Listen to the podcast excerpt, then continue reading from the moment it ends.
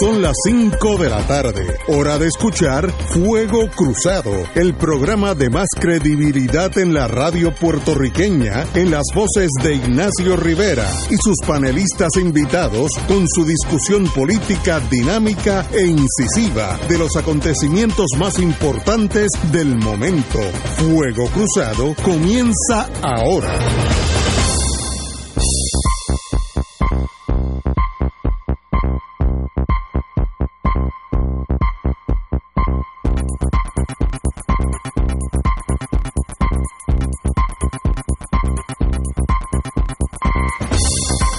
Amigo, entramos unos segundos tarde, pues yo, yo le estaba hablando al aire.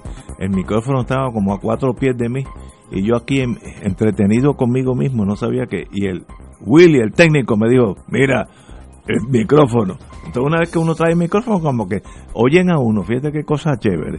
La, la ¿Qué nos haríamos sin técnico? Hablando aquí entre nosotros, pero sin que nadie supiera cómo esta voz llega a donde, a donde está llegando. Anyway, hoy es miércoles. Antes que todo, el, miércoles que viene tenemos una invitación que yo creo que es importante para todo Puerto Rico y es que vamos a estar a- con la señora a las 6 de la tarde, con la señora Yaresco.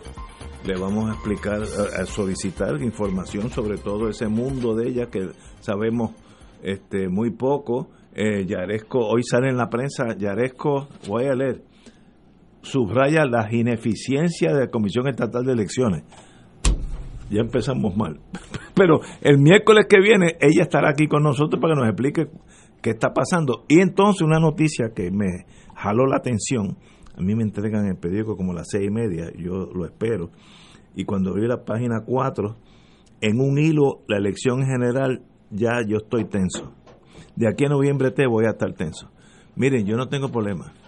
La vida es difícil, como decía mi, mi, mi mamá de adjuntas, la vida es dolor. Pues mire, yo no tengo problema que el gobierno me diga desde ahora, no puede ser noviembre 3, va a ser noviembre 27, no hay problema. ¿Sabe? 20, 24 días en mi vida no va a ser una gran cosa. Ahora, lo que no puede pasar es que yo llegue a mi colegio como llegué en las primarias, siguiendo lo que me dijo la prensa, y ese colegio no existía. Entonces allí me dijo un janitor de la iglesia San Agustín, mire, eso es en, el Senado. Y imposible que sea en el Senado. Pues sí, era en el Senado.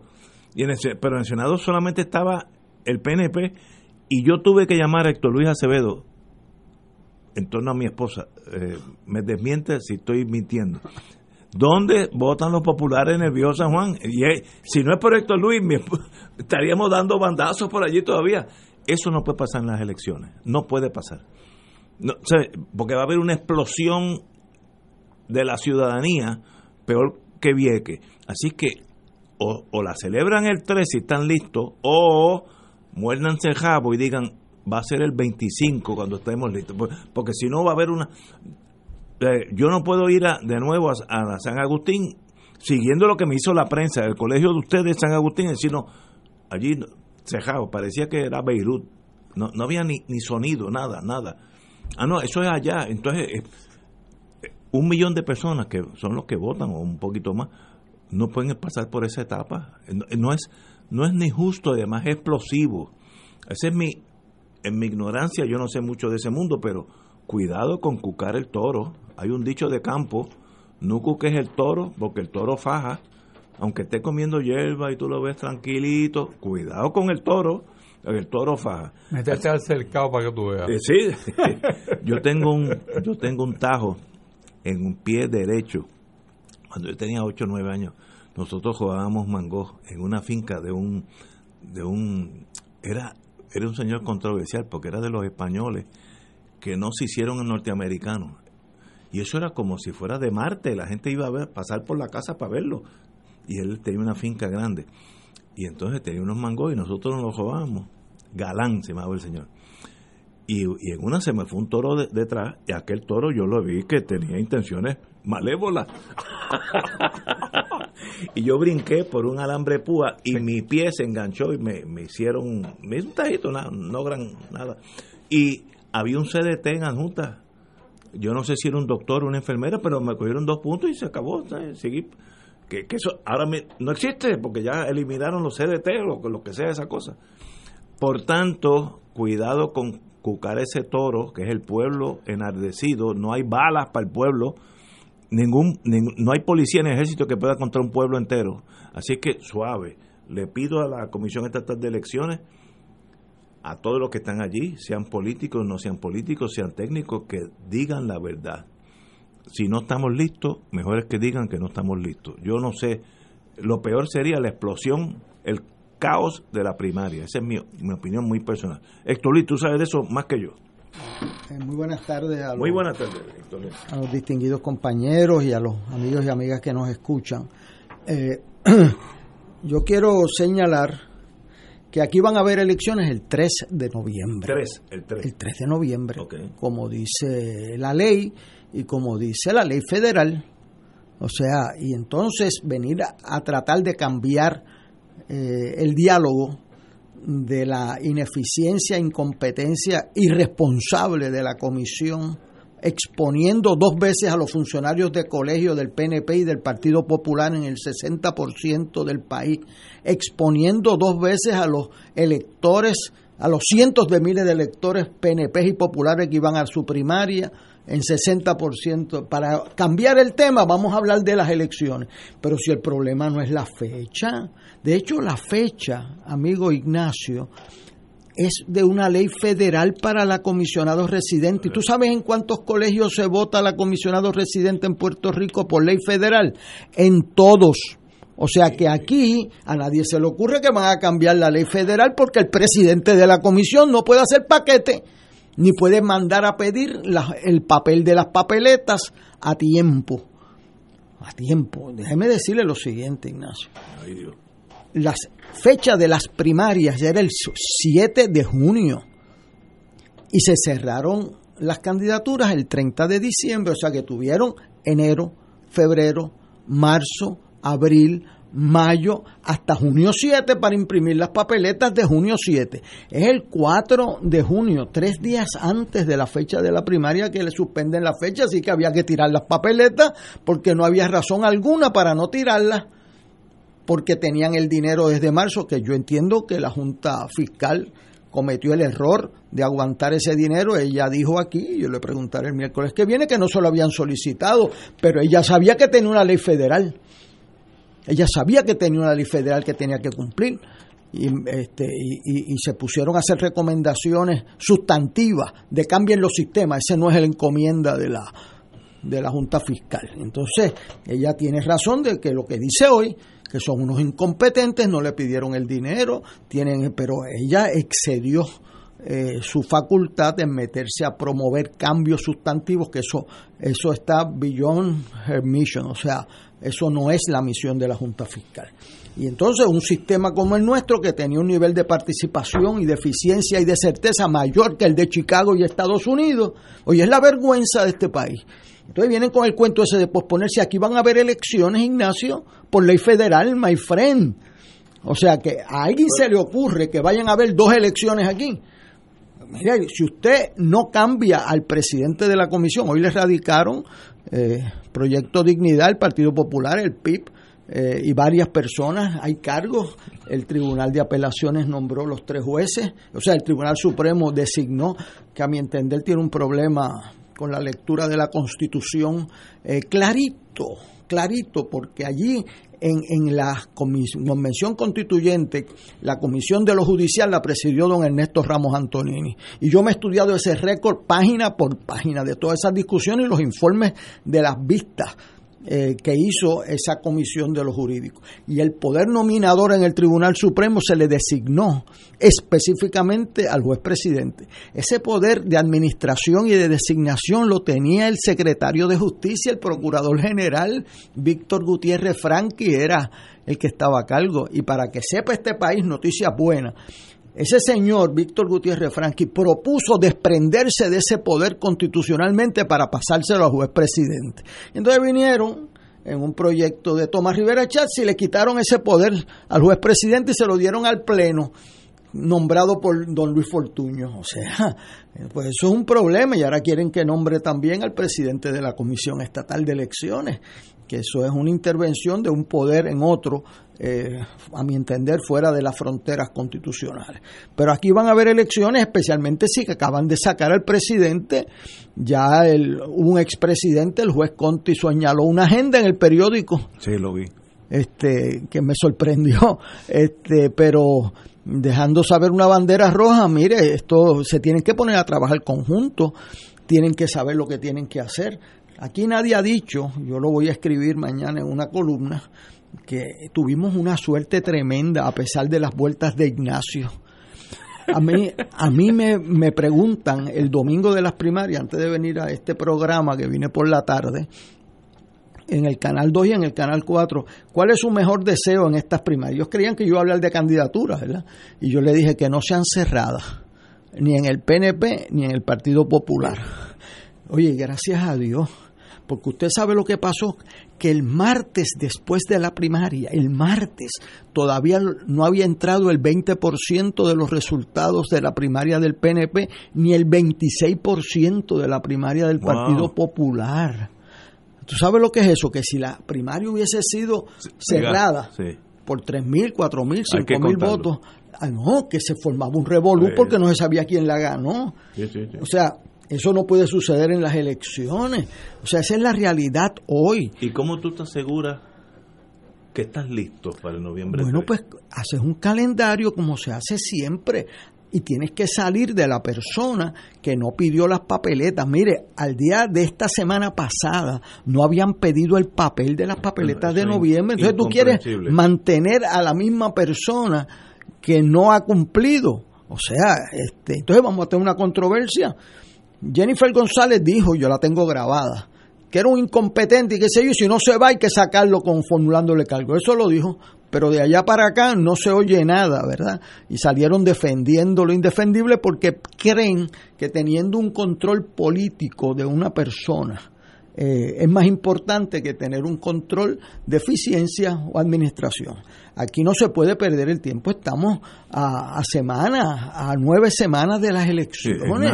o sea, eso del hilo, eh, bueno, si se hacen las cosas, en Estados Unidos hay primarias en agosto, eh, o sea, eso no es, no es nada y hasta más tarde también.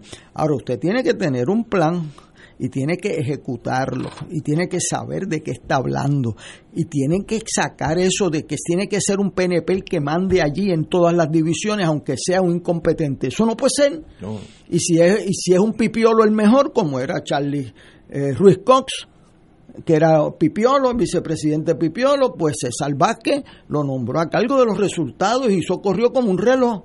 Y si es PNP y es bueno, pues ese es el que tienen que nombrar en las divisiones. O sea, eh, el querer hacer una toma de poder político en la comisión es un error eh, que lo hemos pagado en estas elecciones. De hecho, eh, la persona que estaba a cargo era de operaciones electorales por décadas.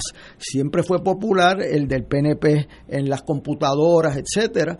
A quien conozco, es una persona que trabajamos en la redistribución electoral. Entonces, pues aquí tratan de politizar todo. Mire, nosotros hicimos con Virgilio Ramos, eh, que en paz descanse, dos redistribuciones electorales con diferentes jueces presidentes por unanimidad. La última la hicimos en 60 días. O sea, se puede poner la gente de acuerdo porque no estamos decidiendo quién va a ser el gobernador de Puerto Rico y legislador, sino el proceso, la metodología, eh, las reglas de juego. Entonces usted no puede estar cambiando reglas de juego en medio de los procesos, Ignacio. Si, si el juego es a nueve entradas y tú estás perdiendo en la, en la octava entrada, no puedes decir vamos a 15 entradas ahora. Eso no es así. Yo no sé en adjunta cómo era eso. Pues Río Piedra tú no puedes hacer eso. Se forma en Titingo allí, eh, eh, en Río Piedra. Así no es el juego. Aquí las elecciones son el 3 de noviembre. ¿Estaremos listos para el 3 de noviembre? Sí, sí, sí. Haces lo que tienes que hacer. Pero pero aquí hay gente que no quieren celebrar las elecciones porque cada día piensan que los rehabilita más.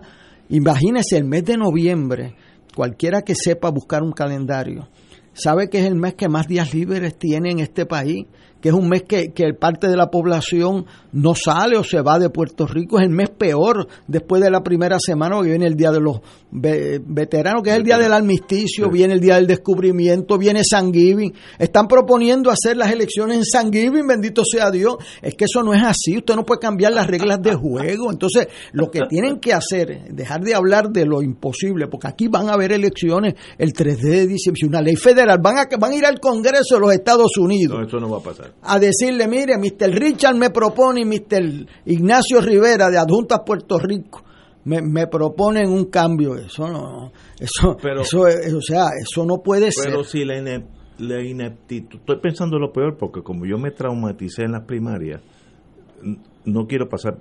Y si el papel no se ha ordenado, pues lo tiene pues que ordenar. Hay que fusilar a alguien, ¿no? Porque si no llega el papel, no hay elecciones. Es que, es que, es la misma mano que ordena para un día que para el otro. Muy bien, pero si no llega ese papel a tiempo, pues claro no va a haber elecciones. pero tú no puedes esperar. O sea, yo lo que estoy diciendo es que a 60 días de las elecciones, aquí hay que hacer un inventario. ¿Dónde estamos? ¿Dónde estamos? Y, ¿Cuál es el y entonces, si, si el presidente de la comisión, bueno, el Supremo designó ya a los tres jueces, si insisten en esa pelea, pues entonces va a haber que buscar un recurso extraordinario para hacer eh, la agenda electoral que se ordene de otro sitio. O sea, aquí las elecciones son un mandato constitucional, no depende de la eficiencia o la ineficiencia de una persona. Se tienen que hacer en tiempo y hay tiempo. Ahora, si usted usa a las personas que por X razón, este, yo no soy contrario a, a muchos comentaristas y tuve una discusión un poco agria en un canal de televisión con dos comentaristas que decían, esto es una conspiración para que Wanda Vázquez que está perdiendo gane y que Batia que está perdiendo gane y que si yo dije, bueno, usted está hablando de un delito grave. O sea, yo conozco al comisionado, al juez Lin Merle, una persona íntegra. Ahí habrán errores administrativos, pero imputarle un delito grave al, al, PNP y al Partido Popular sin evidencia clara y eran dos abogados. O sea, eh, eso también demuestra un poco el, la calidad del debate en Puerto Rico, ¿verdad? Eh, o sea, uno no puede hacer una acusación como esa a base de, de, suposiciones. Aquí yo creo que antes de haber una conspiración tiene que haber competencia para conspirar. Y, este, y ese es un segundo paso. Y si tú no tienes ni competencia ni para mandar a hacer unas papeletas a tiempo, y las mandaron a hacer el 7 de julio, dice la orden. El 7 de julio, imagínate, un mes exacto antes de la de las primarias. Así que ahora hay que mandarlas a hacer cuando corresponde. Claro, y eso pues se puede hacer, yo creo que será bueno el miércoles que viene tener a la, a la directora Yaresco que yo vi que le dio el dinero y ya se puso eh, a apretar en la agencia que no era. Es bueno que los apretaran un poquito por, por fuera de las elecciones, pero cuando vienen las elecciones en este país, uno no se puede poner a economizar pesetas y centavos y arriesgar lo que pasó. Entonces tuve que sacar un comunicado diciendo que ya no tenía que ver. ¿Pero y por qué? Porque retrasó los chavos. Y ahora tienen que haber elecciones. Mire, es que va a haber elecciones. Entonces, ¿qué tú vas a hacer? ¿Celebrar unas elecciones para la comisaría residente en todo Puerto Rico para que Ignacio tenga que ir a San Agustín y después tenga que volver ese funcionario de colegio dentro de una semana o dos? No, eso, no, puede. Pues, pues, o sea, vamos a, a, ver las cosas estratégicamente. Hay que hacer lo que hay que hacer para que haya unas elecciones ordenadas, se recupere la confianza de este país. Este presidente de la comisión no pasó por el proceso ordinario. El anterior está convicto de delito. Está convicto. Y entonces a este lo pasaron por el Senado y la Cámara sin someterlo a los comisionados. Eh, eh, porque trabajaba para, era el secretario del Tribunal Supremo que levanta también unas preocupaciones y hace resultado un desastre pero un desastre, ¿creen que para el Partido Popular? No, hombre, no, si la mayoría de los que se quedaron pillados el, el día 9 de agosto, la mayoría numérica fue del PNP. Eh, de hecho, hay un dato curioso en las estadísticas, que hay más de 5 mil votos en blanco en esa primaria del PNP. Eh, yo creo que fue que la máquina no los leyó. Puede ser eso. Este, bien y 1899 en el Partido Popular. Así que hay que hay que trabajar, estamos en medio de una pandemia, lo cual dificulta, pero cuando uno recluta a la mejor gente por sus méritos, y aquí los hay, tanto méritos de confianza como méritos de competencia. Entonces suceden las cosas. Cuando los recluta por otras razones, ahí está el resultado. Vamos a una pausa y regresamos con don Héctor Rachel. Fuego Cruzado está contigo en todo Puerto Rico. La tecnología avanzada al cuidado de su salud tiene un nombre. Advanced Imaging Interventional Center. Siempre con innovadores servicios en radiología diagnóstica y un personal certificado brindándole confiabilidad con resultados más certeros en todas sus pruebas. Ofrecemos MRI, tomografía computadorizada, angiografía digital, neuroradiología, sonografía y ahora con nuestro nuevo servicio avanzado de PET-CT para pruebas de alta eficiencia. Advanced Imaging, edificio Arturo Cadilla, Centro Médico San Pablo Bayamón, 269-2442. Radio Paz te ofrece el mejor motivo para levantarte temprano y disfrutar el comienzo de un nuevo día de lunes a viernes con Enrique Liboy y Radio Paz en la mañana. La dosis perfecta de noticias, deportes y éxitos musicales de todos los tiempos, humor y curiosidades, calendario de actividades y tus peticiones musicales por el 787-300-4982. Conéctate con el 810 AM de lunes a viernes con Enrique Liboy y Radio Paz en la mañana. AESA, la pequeña gigante, te invita a sintonizar su espacio radial AESA Informa todos los jueves a las 4 y 30 pm. Se estará ofreciendo información relevante a los pensionados y jubilados de Puerto Rico. Te esperamos AESA Imparable, auspiciado por MMM Alianza. En Oro 92.5 FM, Radio Paz 810 y el Canal 13 estamos trabajando a tono con la emergencia que en estos momentos está viviendo Puerto Rico. Estamos ofreciendo nuestros servicios al máximo con el personal disponible según nos permitan las circunstancias. Si tiene un mensaje para ofrecer a sus asociados, clientes o personal, solo tiene que llamar al 787-349-7949, 787-552-0825 y nuestros empleados le comunican al personal de ventas para atender su necesidad. A nuestros clientes estén en comunicación con su ejecutivo o ejecutiva de ventas que continúan ofreciendo sus servicios como de costumbre. Recuerden los teléfonos 787-349-7949 y 787-552-0825. Y ahora continúa Fuego Cruzado. Amigos y amigas, como estábamos hablando de algo que tiene que ver con la Junta de Supervisión Fiscal, queremos anunciar que el miércoles que viene tenemos aquí la señora directora de dicha entidad, eh, la señora Yaresco, así que las preguntas eh, serán directamente a la Junta el miércoles que viene a las seis de, no, creo que es a las 5. A las 6 de la tarde, a las 6 de la tarde. Pero estamos hablando, eh, pero el, la página 4 del Nuevo Día, que es preocupante, que dice en un hilo la elección general. No puede haber un hilo en la elección general, tiene que haber la elección general, aunque tengas que tumbar cabezas, ¿no? Yo no veo cuál es el problema, pero en Puerto Rico, como ya pasamos por la primaria, ya uno está tenso. Don Héctor Rachel. Bueno, Ignacio, la razón por el hilo, entiendo yo, porque cualquier persona que mire lo que ha pasado, antes y después de las primarias, pues tiene sospecha de que alguien esté a cargo de esta tienda. Who's in charge? y entonces, ¿quién está a cargo de? Entonces, vamos a empezar por lo más, lo más sencillo. ¿Dónde están las inscripciones de los electores? Buen punto. ¿Ah? Oye, ¿dónde está? Yo no sé la contestación a eso. ¿Dónde pues, se han inscrito los nuevos? No. Pues, o sea, que y hay un límite para eso. Septiembre 14. Pues. Dentro de tres semanas. Entonces, tres semanas. ¡Wow! Lo, lo único bueno de todo esto es que la campaña realmente para los candidatos va a ser un solo mes, va a ser octubre. Porque en septiembre va a estar calentando el brazo, entonces tendrán la, la, la opción de decir algo en octubre. Y en enero, en noviembre, pues se acabó el juego.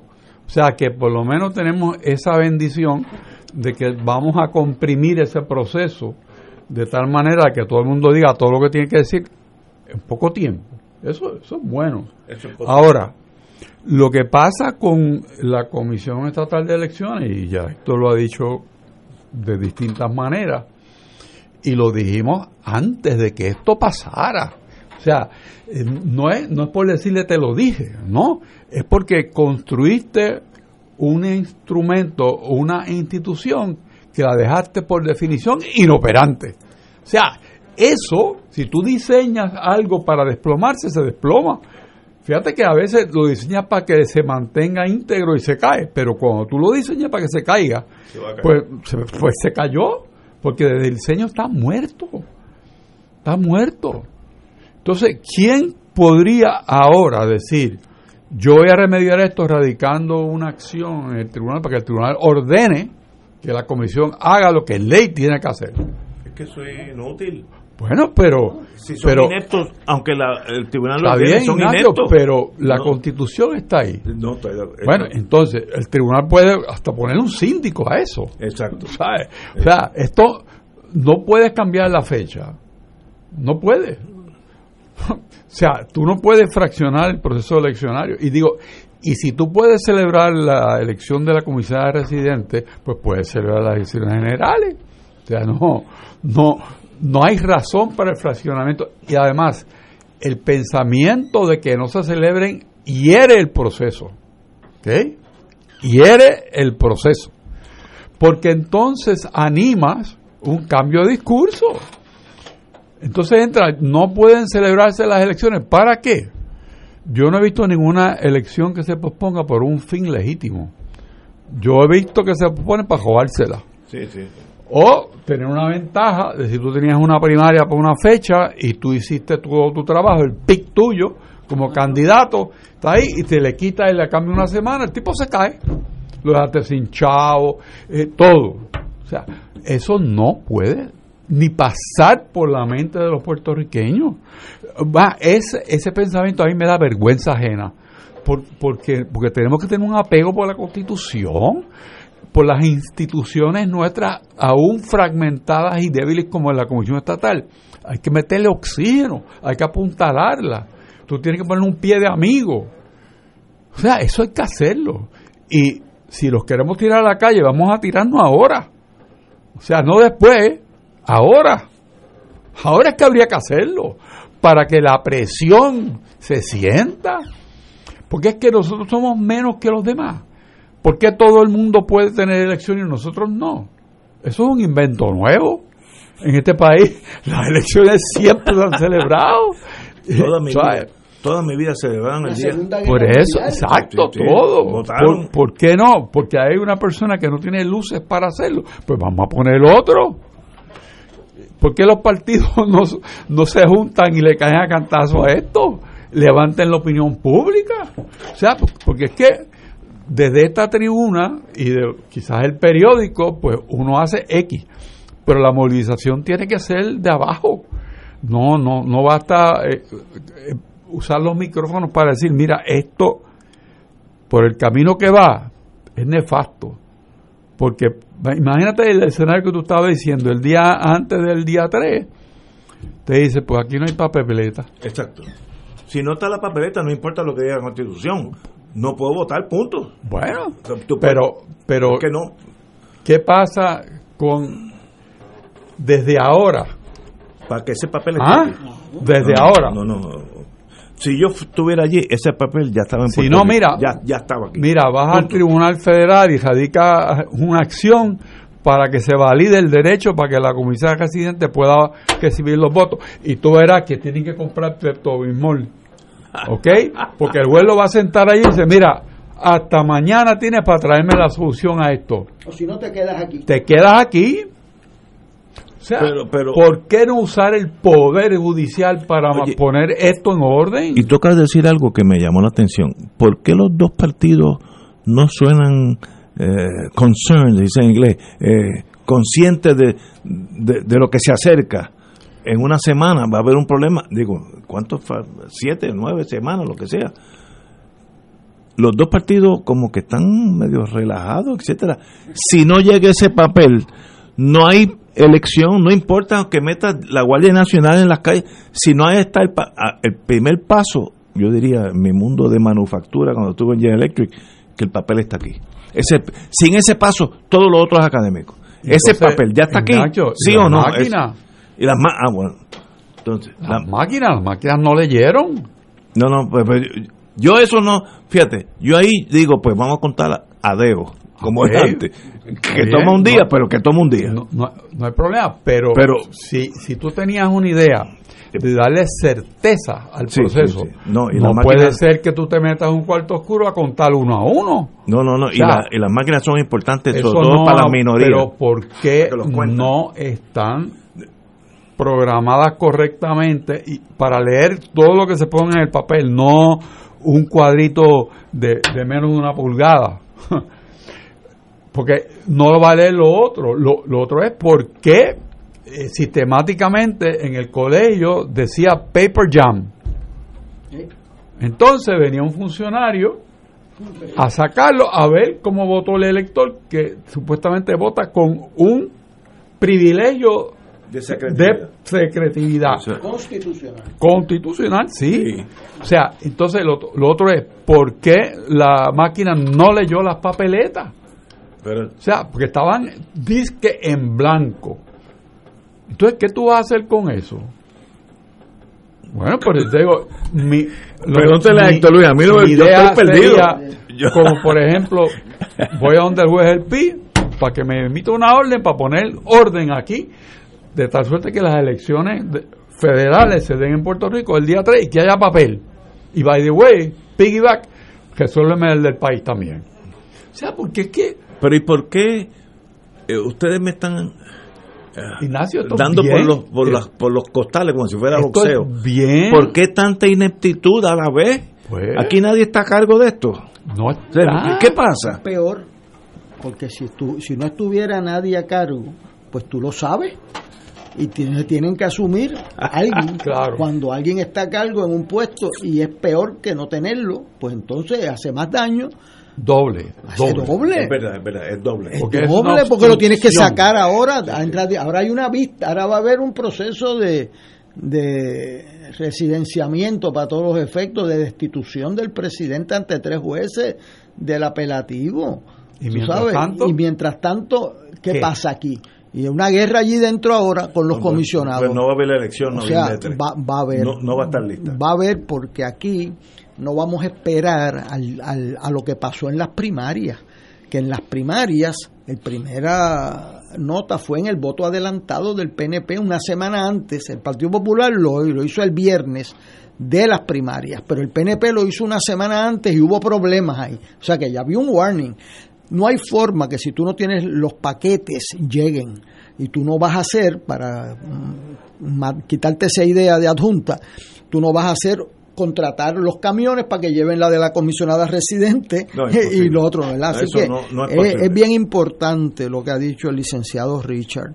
Eh, aquí hay que hacer las cosas cuando tienen remedio. Y esto no hay que inventar la pólvora. ¿Tú sabes por qué?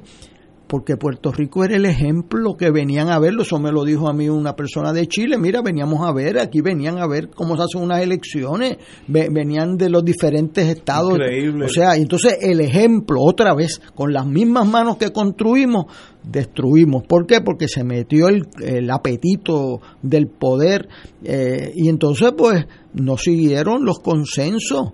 O sea, yo he dicho aquí, lo repito hoy, yo estuve en el 82 y 83 el gobernador de Puerto Rico era una persona que yo tengo la mayor animosidad con él. Y él exigió que nos pusiéramos de acuerdo en el presidente de la comisión. Y el candidato segundo primero que sometió llamaba César Vázquez Díaz. Y fue el mejor presidente de la Comisión Estatal de Elecciones, estadista, abogado del PNP, pero una persona íntegra y además competente. Tomó la decisión de quién iba a recibir los resultados año y medio antes de las elecciones. No esperó el mes antes, ¿verdad? O sea, y pedimos el papel a tiempo. Eso es competencia. O sea, eso es lo que falta ahora. Eso, eso, eso no hay que escribir el libro. O sea, allí hay gente bien competente de todos los partidos allí dentro. Yo he trabajado con ellos. Yo monté una primaria demócrata entre Obama y Hillary Clinton en 60 días porque yo llamé a los que saben allí, le dije qué es lo que hay que hacer y me dijeron, pampa, y se hizo y se acabó. O sea, en 60 días se puede hacer una elección sin problema, pero tienes que depender de la gente que saben y pedir la, dichoso papel este, y entonces no esperar a que sea muy tarde. Yo si esto no se resuelve en unas dos o tres semanas, hay que ir a buscar un, una, un recurso que ponga orden en ese sistema, porque yo le aseguro a usted que después de con el expediente de una suspensión de una elección, tú no tienes que probar mucho en un tribunal de los resultados de la incompetencia. En el 1980, cuando Richard me entrevistó a mí, los jueces me decía, pero tráigame evidencia, me decía, se recordará. Me decían, tráigame evidencia, y decía, pero es que esto puede pasar y, y, puede pasar en noviembre, pero es que tráigame la evidencia, licenciado, y pero si es que no ha pasado la elección, bueno, pues aquí ya pasó la primaria, así que no podemos repetir un error que, que afecta la, la, la, esencia de Puerto Rico, porque así es como nosotros tomamos decisiones de quién llega a la gobernación y quién hace las leyes en este país. No es una bobería, no es un asunto normal. Y por eso ese titular hoy nos hace daño. Yo concurro con Richard. O sea, el mero comentario de poner en peligro la certeza, el mero comentario hace mucho daño, crea incertidumbre y nosotros tenemos que invitar a los electores independientes, estadistas, populares, independentistas a que evalúen los candidatos con la certeza de que sus votos van a contar con voto limpio y seguro. Y eso en medio de esta situación, esto es peor que la pandemia en términos electorales. La desconfianza y la incompetencia hace más daño que el reto de la pandemia, el cual es superable. Y lo superaron los funcionarios de colegio y, los, y la gente haciendo con distanciamiento en la fila. Eso es orgullo de este país. Y no nos pueden disminuir la valía del electorado, de los funcionarios de colegio, como se comportó este país. Ni un solo incidente. Pero Ignacio tiene razón el torito ese de adjunta, que está pastando tranquilito y bebiendo agua y usted lo ve lo más tranquilo, éntrale y empújalo y tira una pedra para que tú veas que no hay verja que sea muy cercana. Eso, o sea, yo lo he visto, yo repartí periódico cuatro años, mira, tengo marcas aquí en mi brazo izquierdo, me mordió un perro, porque la hija mía decía, papi, tú te quedas quieto y no te muerdes. Bueno, eso será por la tarde, por la mañana, a las seis de la mañana. Los perros esos muerden, ¿sabes? Pero lo importante, como tú dices, peor que la pandemia. Si el 3 hay un caos, aquí va a haber problemas. Lo sé, porque entonces el que gana, ganó de verdad o ganó de embuste. Entonces viene todo, el sistema se colapsa de un sistema, como tú dices, que era ejemplo en Latinoamérica. Hemos colapsado nosotros mismos. Ejemplo en el mundo, Ignacio. el mundo. de verdad que no, no, no puedo entender ahora. Yo no sé mucho de eso. Pero si ya no se ordenó el papel, ese papel es canadiense, según la prensa, eso no es de un día para otro, eso no es este Amazon que tú lo pides hoy llega el miércoles, no, eso hay que pedirlo, hay que tal vez hay que producirlo, no háganlo con tiempo. Entonces viene mi, mi gran enseñanza de mi jefe en General Electric, who is in charge? ¿Quién está a cargo de estas cosas? ¿Quién, ¿Quién está a cargo de que ese papel esté aquí ya la próxima semana? ¿Alguien está a cargo de eso? ¿O eso todavía estamos hablando? Pues aquí va a haber un caos y espero que no, porque va a haber problemas que pueden reducirse a la violencia o que gane el que sea y la gente no acepte que ganó, que es peor entonces, porque va a haber un reto de cuatro años a la gobernabilidad de ese señor. Eh, así que estamos hablando de cosas serias. Ignacio, hay un tema todavía que está por decidirse. Antes que tú puedas pensar en la papeleta, tienes que tener los candidatos ya certificados. Ya yo lo tengo. Y hay, bueno, ahora hay impugnaciones, hay, hay montones de cosas corriendo. O sea que... Pero fíjate, vamos, vamos a hacer yo no sé de esto, de los 10, los mil candidatos que va a haber, no sé cuántos hay, hay impugnaciones en 17. Estoy inventándome. Los otros yo los corro ya, ya, yo empiezo a tirarlos ya. Ah, que ese 17 cambió, pues cámbiame esa papeleta, pero cambia la, la minucia. Tú no puedes esperar a una, una semana antes, porque si la Comisión Estatal de Elecciones no certifica a Chencho en adjunta, eh, va a pararle todo. La, papeleta de gobernador y comisionado esa tú la tiras ya. Que va en todos los colegios de Puerto está, Rico. Esa está. Esa papeleta. Comisionada residente, ya esa está. La, esa está, que es una sola papeleta. Y esa papeleta se puede ir adelante. Adelante. Este, Pero para eso. entonces, Los de acumulación requieren que los partidos lo certifiquen. El escrutinio general todavía no ha terminado. Yo acabo de ver los resultados. Para entonces asignarlos a los pueblos, porque contrario a lo que piensan ustedes, muchos de ustedes, los candidatos por acumulación del PNP en, el en San Juan, se van rotando los precintos y en el Partido Popular también. O sea que el que es el que coge el voto íntegro en el 1 no es el que lo coge en el 2 ni en el 3. O sea que tienes que tirar una papeleta diferente y tienes que depender de que el partido asigne a eso. O sea que eso coge un par de semanas. Me dice un doctor en medicina, ¿a quién le conviene este revolú? Good question. Yo creo que no es, no es ni mens rea, es ineptitud, que va por encima de la mente criminal. Yo creo que es peor. Fíjate, esa pregunta me la hicieron en televisión. Eh, yo eh, creo que no le conviene a nadie. Contrario a lo que decían los de las tesis de conspiración, no le conviene a nadie porque si tú eres independentista, tú quieres que este país funcione bien para poder reclamar la independencia. Si tú eres estadista, tú quieres que las elecciones sean creíbles para que te puedan solicitar. Si tú eres estado librista o popular, pues tú quieres que, que puedas llegar al poder y que Puerto Rico se crezca en su desarrollo con autoestima. O sea, yo no creo, y si tú eres independiente o de los partidos emergentes también, o sea, esto es en contra de Puerto Rico, o sea, el que crea que se beneficia porque yo estoy atrás en la primaria o estoy atrás en la elección y voy a sacar de tiempo al otro, eh, eso, eh, eso es menor, eso es una, unos pensamientos pequeños. Yo creo que esto requiere, y le hemos dedicado en este programa, mucho tiempo y le vamos a tener que dedicar porque obviamente no lo advertimos. peor. bueno, que ya tienen una muestra de lo que de lo que podía pasar, ya de, ya no tienen que presentar mucha evidencia. Y déjame decirte, a mí esa pregunta me la hicieron en un programa radial eh, sobre la ley eh, electoral. ¿A quién le conviene que la ley electoral sea deficiente? Pues a nadie. A nadie. A nadie porque el propósito es que haya una elección justa, eficiente, que se cuesten los votos y se proclame el ganador en un tiempo razonable. Que tenga confianza en el sistema.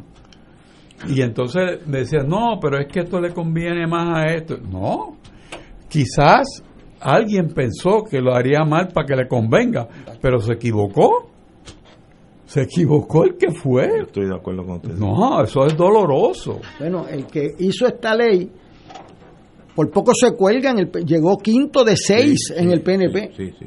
Eso es una vergüenza. Que eso demuestra algo que él tiene que examinar. Oh, no, y que el que más gastó, mire los gastos que hubo para esa candidatura, eran como 10 a 1 a cualquiera de los otros. O sea, aquí y la gobernadora corrió el peso de haber firmado esa ley, incumpliendo su palabra, y entonces la campaña de su adversario se montó en ese incumplimiento en cuanto a otras cosas, y ahí está el resultado. Así que no mire para el lado si lo que tenía era que... Eh, y a mí me, correcto. y yo le voy a decir una cosa, y lo quiero decir como lo dije el primer día aquí. Esa gobernadora pudo haber pasado a la historia como una de las mejores gobernadoras de este país porque empezó muy bien. Hay que recordar, aquí hablamos hace un año que parecen como hace 10. Hace un año, en agosto esa señora tomó el poder y empezó uno tras otro 100% de asertivos, hablando con todo el mundo, ejerciendo su responsabilidad. Pero le picó la abeja de la política. Con más del 60% de aceptación. Pero una vez que te pica esa abeja. El nivel más alto que tenía nadie. Nadie. Tenemos que ir a una pausa, son las seis menos cuarto, amigo. Fuego Cruzado está contigo en todo Puerto Rico ante la orden ejecutiva del gobierno de Puerto Rico que ha provocado un cierre mandatorio en el país para tratar de evitar el contagio con el coronavirus, las emisoras de la Arquidiócesis de San Juan te ofrecen la oportunidad de escuchar la celebración eucarística en tu hogar a distintas horas. Puedes escuchar la misa en Radio Paz 810 en el siguiente horario. De lunes a viernes, 5 y 15 de la mañana, 8 de la mañana 3 y 30 de la tarde, 7 y 30 de la noche. Sábado, 5 de la mañana y 6 de la tarde. Domingo en la mañana, 5, 8 y 10 y 6 de la tarde. Te pedimos encarecidamente que te protejas tú y tu familia. practicando el aislamiento social y a no salir de tu hogar. Dios te bendiga siempre a ti y a tu familia. Escucha los sábados a las 5 de la tarde para servirte un programa del Colegio de Profesionales del Trabajo Social de Puerto Rico con los temas de interés a la comunidad. Recuerda, los sábados a las 5 de la tarde para servirte por Radio Paz 810. Todos los jueves Radio Paz y la Administración del Seguro Social te ofrecen un espacio informativo para orientarte y aclarar tus dudas sobre los derechos, requisitos y obligaciones para poder disfrutar de sus beneficios. Plantea tus preguntas por el 787-300-4982 y conoce antes que nadie los detalles concernientes a cambios y nuevas regulaciones, escuchando todo sobre Seguro Social con Víctor Rodríguez los jueves de 2 a 3 de la tarde por Radio Paz 810. En Radio Paz 810 AM agradecemos las contribuciones de nuestros oyentes recibidas a través de ATH Móvil durante esta larga cuarentena, que nos ha permitido mantenernos en el aire a pesar de la difícil situación económica que nos ha golpeado duramente. Permanecemos a flote, pero cada vez es más cuesta arriba la misión de seguir operando este ministerio radial al servicio de nuestros hermanos en la fe y nuestra iglesia. Ahora más que nunca necesitamos de tu solidaridad. Entrando a la aplicación ATH móvil de la siguiente manera. Paso número uno, marca Pay Business. Paso 2, busca Radio Paz 810. Número 3, escribe la cantidad del donativo. Y número 4, presiona enviar. Muchas gracias por tu ayuda y mil bendiciones ahora y siempre.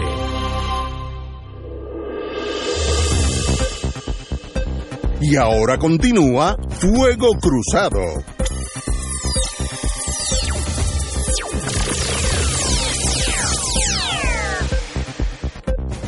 Regresamos, amigos y amigas. Vamos a, ahora a las calles siniestras de Puerto Rico. El Departamento del Trabajo comenzó una investigación administrativa para detectar la razón por qué los documentos de los desempleados, unos cuantos, aparecieron en los pasados días en un zafacón contiguo a la sede de la agencia, informó el secretario Víctor Rivera Santiago. Cito al señor secretario estamos examinando las cámaras y haciendo entrevistas para poder establecer qué ocurrió allí. Eh, dijo que fue que si fue un empleado de la agencia que depositó en la basura los documentos que contenían nombres, direcciones y números de seguro social de las personas que han solicitado el desempleo pudiese haber sanciones administrativas. Eso es un delito, pero, porque eso es, eso es destrucción de, de documentos públicos. Una vez que se llena ese documento, es del gobierno, no es, no es, no es del empleado. Pero, anyway, eso es lo criminal. Pero, ¿por qué han pasado, ¿cuánto? Llevamos cinco meses. Y todavía hay miles de personas haciendo la solicitud. Hace unos días hubo hasta un motín allí que arrestaron a tres, luego, luego no hubo causa, pero eh, la gente se desespera. ¿Y qué razón hay para que ese dinero no le llegue al ciudadano? Bueno, pues, pues, pues alguien allí, no sé, algún enfermo mental, tiró unos, un montón de documentos de eso, de solicitudes al zafacón. Pues hay que fusilarlo dentro de ese zafacón. O en China lo mataban y lo enterraban dentro del zafacón por aquello del simbolismo. Uno no entiende. Eh, eh, ¿Quién está a cargo de esto? ¿Alguien ha dicho algo? ¿La gobernadora ha dicho algo? ¿El jefe de la policía? Estos son delitos. Destrucción de un documento público es un delito criminal. Y, y, la, y olvídate de todas las cosas que los abogados nos enjedamos y el que solicitó ese dinero y pasa hambre, ¿a alguien le importa eso? Al a la gobernadora, que es la, el jefe jefe de navío, el, el SS Puerto Rico, la, la, capitana es ella, ella es responsable de eso también. Y si tiene que votar al el secretario del Trabajo por ineptitud, vótelo. Usted es la, la, la responsable de ese barco, de ese navío. Y yo no entiendo, no, no, no sé. Oye, pero, tenemos aquí un jefe de justicia que metió caña en aquellos años buenos. ¿Cuál es su opinión, señor secretario? Yo llevo no sé cuánto tiempo en esta tribuna de discusión pública señalando que el país no tiene capacidad operacional. Y como decía Héctor ahorita, pues ya no hay que presentar evidencia. No hay que presentar evidencia. ¿Sabes qué? ese departamento que no ha procesado todavía. Miles, miles. Pero que le faltan miles, miles, de procesar. No entiendo. Y entonces tienen un sistema que llaman puntos controvertibles, que son aquellas cosas que no están de acuerdo con el formulario que presentan para que llene el empleado, ¿verdad? Entonces, como hay un tapón y tan y tan grande, porque el teléfono no funciona, la computadora no funciona, el ciudadano no puede hablar con nadie, entonces inventaron un buzón un buzón para echar los puntos controvertibles. Y entonces la gente dice, bueno, ¿y, lo que caiga en ese buzón va a salir también en el zafacón como los demás? O sea, los que están allí de carne y hueso están viendo el espectáculo. Entonces, ¿cómo puedo yo confiar en poner esto en un buzón si allí hay un canasto de basura donde están estos documentos que alguien más sometió? O sea, ¿cómo, ¿cómo puedo tener yo confianza en que a mí se me va a tratar de una forma aceptable como ser humano? Que, yo valgo igual que el, funcionario. que todos somos iguales. Y, y, y se nos olvida que nosotros somos las personas que como pueblo empleamos estos que supuestamente nos tienen que servir a nosotros, por eso le llaman servidores como públicos. O sea, es, esas personas tienen como un sacerdocio de servir a la, a la gente que necesita. Y ahora mismo, cuando ya no hay las aguas de fondos federales eh, que te pongan en, el, en la cuenta de banco, que ya las empresas están saliendo del personal porque no pueden mantenerse, que con el lockdown pues tampoco hay empresas que pueden operar porque no, no van a operar para perder dinero. Pues entonces el único faro que hay de alivio es que le den el desempleo a la gente que pagó por eso. Es, es que, es que no, no cabe. Es que piensa alguien que nos están haciendo un favor a las personas que ya pagaron por ese derecho. Es como uno pensar que si tuviera que cobrar una, una reclamación de seguro, pues no, pero si ya yo te pagué por la prima, para que cuando suceda esto tú me pagues a mí. O sea, esa es la idea. Así que yo personalmente pienso que hubo un, un cambio de secretario hace poco. La persona que estaba anteriormente se declaró incapaz. Una abogada. Esta persona sonó como alguien que estaba a cargo y que sabía y habla rapidito y todo eso. Pero se quedamos en lo mismo, es un pantano, no funciona, no, no camina. Y entonces volvemos a la pregunta, ¿quién está a cargo? ¿Quién está a cargo? ¿Por qué nosotros tenemos que hablar de esto por enésima vez? porque yo no sé cuántos programas de estos se han dedicado al mismo tema. Y no es cuestión de, seguridad pública, no, no, no, es eficiencia administrativa. Administración. Administración. Sí, que se puede meter alguien en la cárcel. Pues mira, se puede meter alguien en la cárcel. Porque hay unas disposiciones de negligencia crasa en el desempeño del deber que te lo lleva. Ahora, ¿hay alguien que haga eso? yo te voy a decir algo, mi secretario de Justicia. el alcalde de San Juan, diga usted. Hay una parte de la negligencia que cuesta vidas. claro. Absolutamente. O sea, una cosa es... Hambre. No, o sea, aquí en marzo, cuando empezamos en este programa, señalamos, hace cinco meses al reloj, que los ancianos, los hogares de ancianos, eran un foco de peligro con la epidemia de alta consideración. Anunciaron una fiscal federal, que yo no sabía que los fiscales se dedicaban a eso, pero una iniciativa que la lavaron y la lavamos. Bueno, El otro día, cinco meses después, dicen que no han probado ni la mitad de los hogares.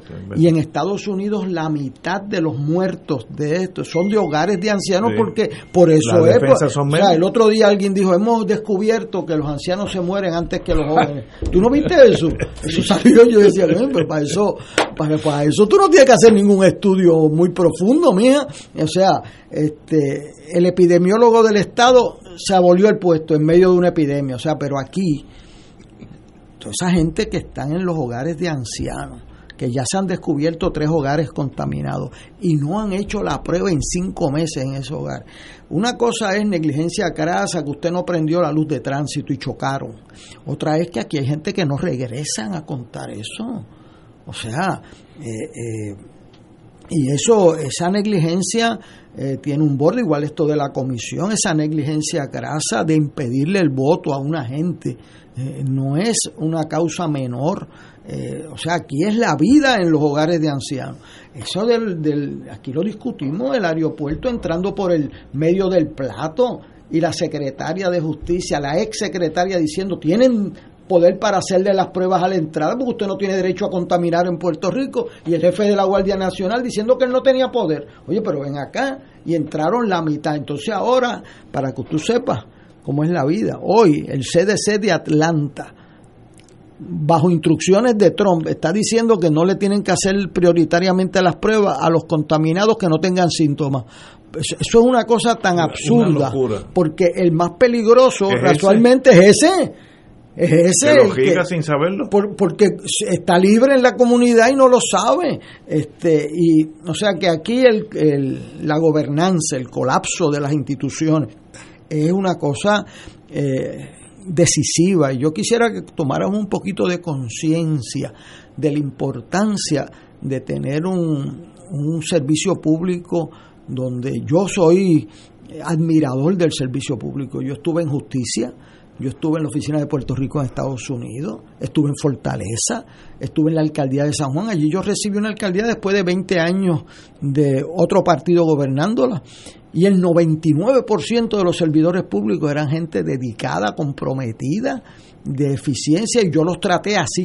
Y por eso eh, pude operar, porque yo no podía traer empleados nuevos, y tuve que bregar con 10.000 empleados que me dejaron. Y, y el 99%, salvo uno que otro tarambán, fueron gente de gran dedicación al servicio público. Para mi orgullo y la gente de, Puerto Rico, así es el juego este, así es como se gobierna un país. Y, y yo me recuerdo, en Nampadilla fue un gran alcalde, porque la gente que tenía en Nampadilla en su gabinete, yo me los traje casi todos. ¿Por qué? Porque eran buenísimos. ¿Y qué yo voy a hacer? Ah, porque no es popular, no lo voy a traer. Y mire, Javier Morales, yo me lo traje del Departamento de Salud y alguien me dijo, ¿es independentista? Y yo le dije, bueno, eso mismo le preguntó Muñoz Marín al, al, al doctor Arbona le dijo, mire doctor, yo quiero que usted sea secretario de salud. Entonces me dice el, hijo del doctor Albona, que estaba conmigo en la reserva, me dijo, y papi le dijo, mire don Luis, con mucho respeto, pero es que yo soy estadista. Y entonces él le dijo, pero si yo no lo estoy invitando para que dé discurso en la tribuna, doctor, para eso estoy yo. este, y, hoy hablamos del doctor Albona en Puerto Rico. O sea, pero así es. ¿Quién es el mejor doctor? Ah, que es Albona, que es estadista. ¿Y quién es el mejor director de salud de la capital? Es Javier Morales, que es independentista. ¿Y? O sea, ¿quién es el mejor? Esa es la pregunta. Esa es la pregunta. Esa es la pregunta. Eso se ha ido decayendo esa... Hay algo interesante cuando mencionas al doctor Hernán Padilla en el municipio. Fue, entiendo yo, el primer alcalde que utilizó la técnica de auditorías operacionales para manejar el tema del descontrol.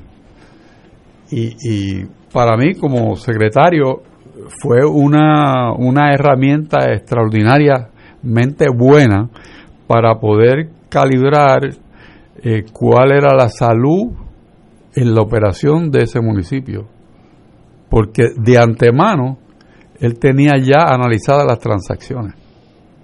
O sea que desde el punto de vista de eficiencia, Hernán Padilla yo creo que fue de las personas con más visión de administración en cuanto a ese aspecto. Mira, y el equipo que tenía, Amparo Rodríguez, Avi Molina, Ajá, este, o sea, eh, eh, el de planificación, o sea, era gente de primera. Yo eh, me privilegié de ese y esa disponibilidad a trabajar.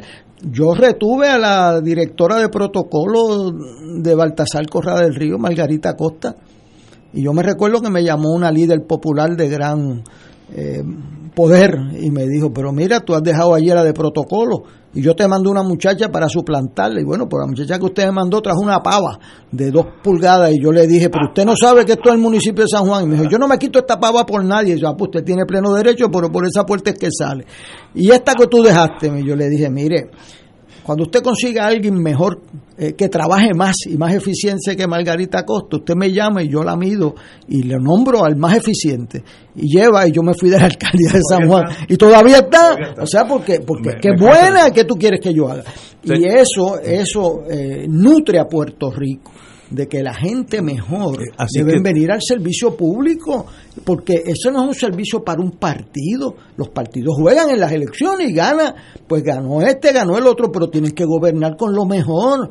Mire, este ejemplo de la comisión es ese sentido que usted no puede gobernar con el, el, mío como sea. No, pues eso no funciona así. Y, y está probando que esa teoría no funciona. Tenemos que ir a una pausa, amigos. Fuego Cruzado está contigo en todo Puerto Rico.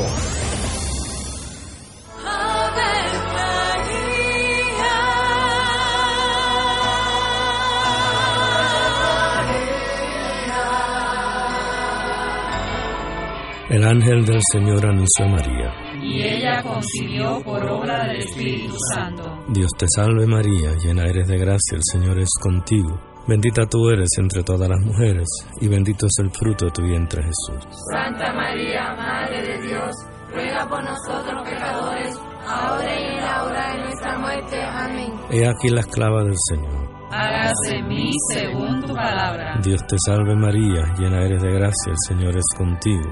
Bendita tú eres entre todas las mujeres, y bendito es el fruto de tu vientre Jesús. Santa María, Madre de Dios, ruega por nosotros pecadores, ahora y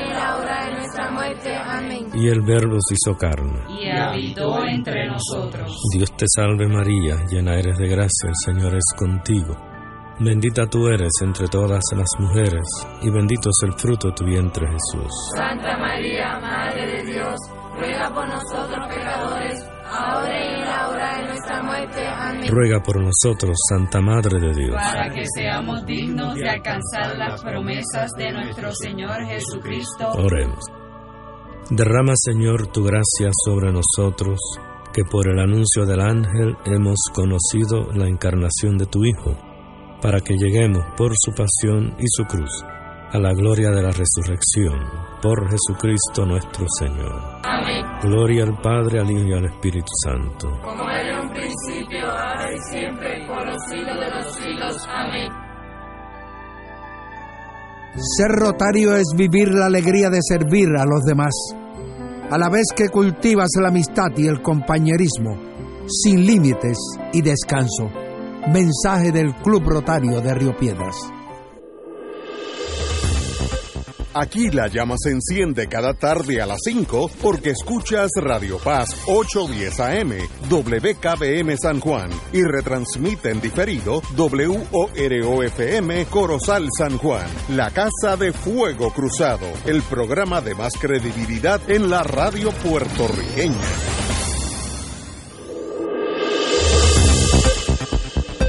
Y ahora continúa Fuego Cruzado.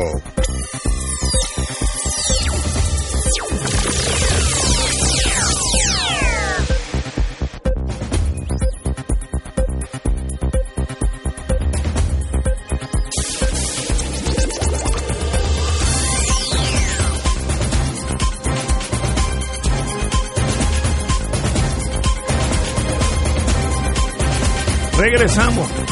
Boys and Girls de Fuego Cruzado. Bueno, aquí hay una noticia que lleva ya unos días y mi sorpresa es que nadie, ni en la prensa hablada, escrita, ni en el gobierno, ha mencionado nada al respecto. Y yo creo que es una de las noticias con un potencial gigantesco.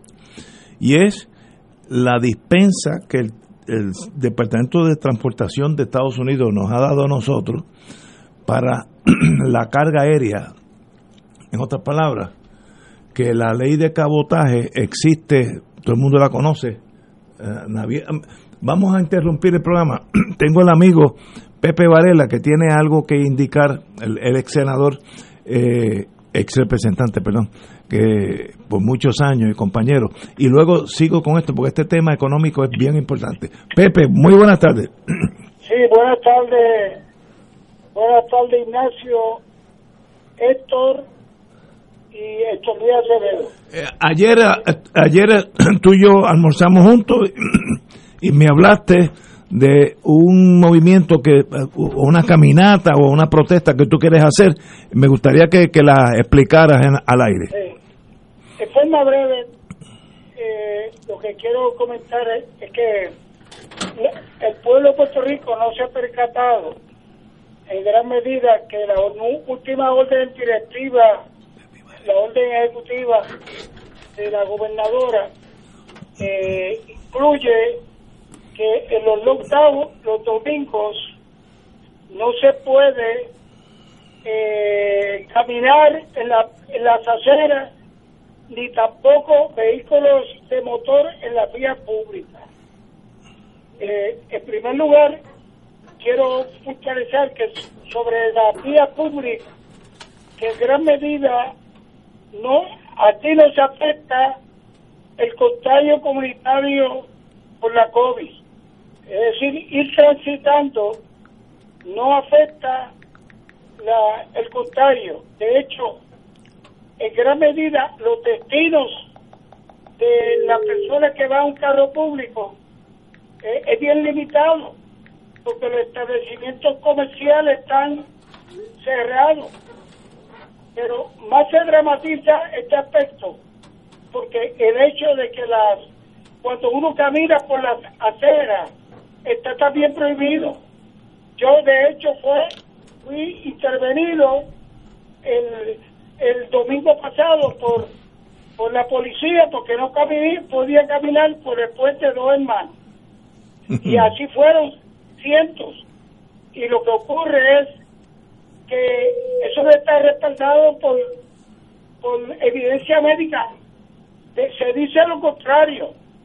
O sea que caminar por las vías públicas es beneficioso y es básicamente exagerado esta orden restrictiva.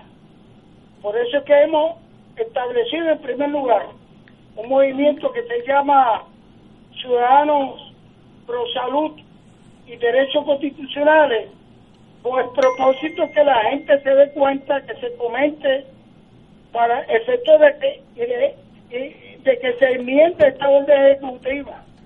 De hecho, le hemos escrito una carta abierta a la gobernadora pidiéndole que enmiende que no hay fundamento para establecer estas restricciones y, y por eso que estamos aquí y gracias a este gran micrófono de, de Radio Paz y de Fuego Cruzado para que la gente tome conciencia para que se entienda por parte de la del Task Force que estas limitaciones no tienen sentido.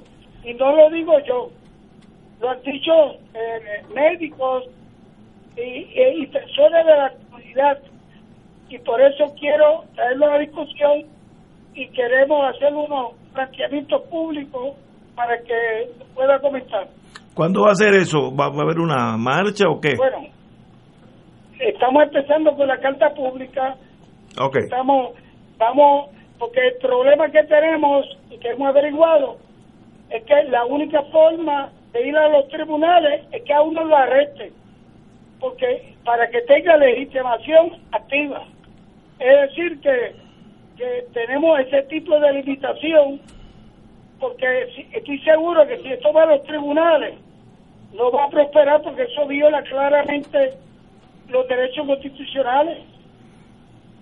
Muy bien, ¿y esa carta cuándo se hace? ¿Quién firma? No, ya, ya, nosotros ya la enviamos hoy. De hecho, ustedes son los primeros que le están sabiendo y vamos a ir recogiendo firmas y aquellos que les interese unirse a este movimiento, eh, que me pueden llamar al 787-612-0601. 612-0601. Muy bien. Esto queremos defender la, la salud, pero también los derechos constitucionales nuestros. Por eso es que se llama Ciudadanos Pro Salud y Derechos Constitucionales. Pues mil gracias, distinguido hermano, amigo Pepe Varela. Ok, muchas gracias y saludos a los tres. Como siempre, hermano. Saludos. Eh, me dice un amigo mío que está en la línea de fuego que en Galveston, Texas, se acerca Laura esta noche, early, que es esta noche ya mismo, eh, con 150 millas en ráfaga. Así que le va a dar bien duro a Galveston, que está cerquita de Houston, eh, porque esas son zonas bien bajitas. Así que el agua va a entrar, el agua de mar va a entrar a tierra adentro, como dicen aquí en Puerto Rico porque esa área es bien plana y bien bajita, así es que a los hermanos, que estoy seguro que hay puertorriqueños en Galveston y en Houston hay miles de puertorriqueños, eh, les deseamos lo mejor desde Fuego Cruzado y no cuquen el toro de la tormenta, como dijimos al, principio del programa. Eh, vamos a una pausa y regreso con el la oportunidad que Puerto Rico tiene de tornar a Puerto Rico un área de, libre empresa en torno a la carga aérea. Vamos a una pausa. Fuego Cruzado está contigo en todo Puerto Rico. AESA, la pequeña gigante, te invita a sintonizar su espacio radial AESA Informa todos los jueves a las 4 y 30 pm. Se estará ofreciendo información relevante a los pensionados y jubilados de Puerto Rico. Te esperamos AESA Imparable, auspiciado por MMM Alianza. En Oro 92.5 FM, Radio Paz 810 y el Canal 13 estamos trabajando a tono con la emergencia que en estos momentos está viviendo Puerto Rico. Estamos ofreciendo nuestros servicios al máximo con el personal disponible según nos permitan las circunstancias. Si tiene un mensaje para ofrecer a sus asociados, clientes o personal, solo tiene que llamar al 787-349-7949, 787-552-0825 y nuestros empleados le comunican al personal de ventas para atender su necesidad. A nuestros clientes estén en comunicación con su ejecutivo o ejecutiva de ventas que continúan ofreciendo sus servicios como de costumbre. Recuerden los teléfonos 787-349-7949 y 787-552-0825. Dale una vuelta al mundo los viernes a las 2 de la tarde y repasa las noticias y acontecimientos más relevantes, los sucesos que trascienden límites territoriales y sus protagonistas son objeto de discusión y análisis de nuestro panel. Para ampliar la perspectiva noticiosa de nuestra audiencia, emprende una vuelta al mundo. Cada viernes, comenzando a las 2 de la tarde por...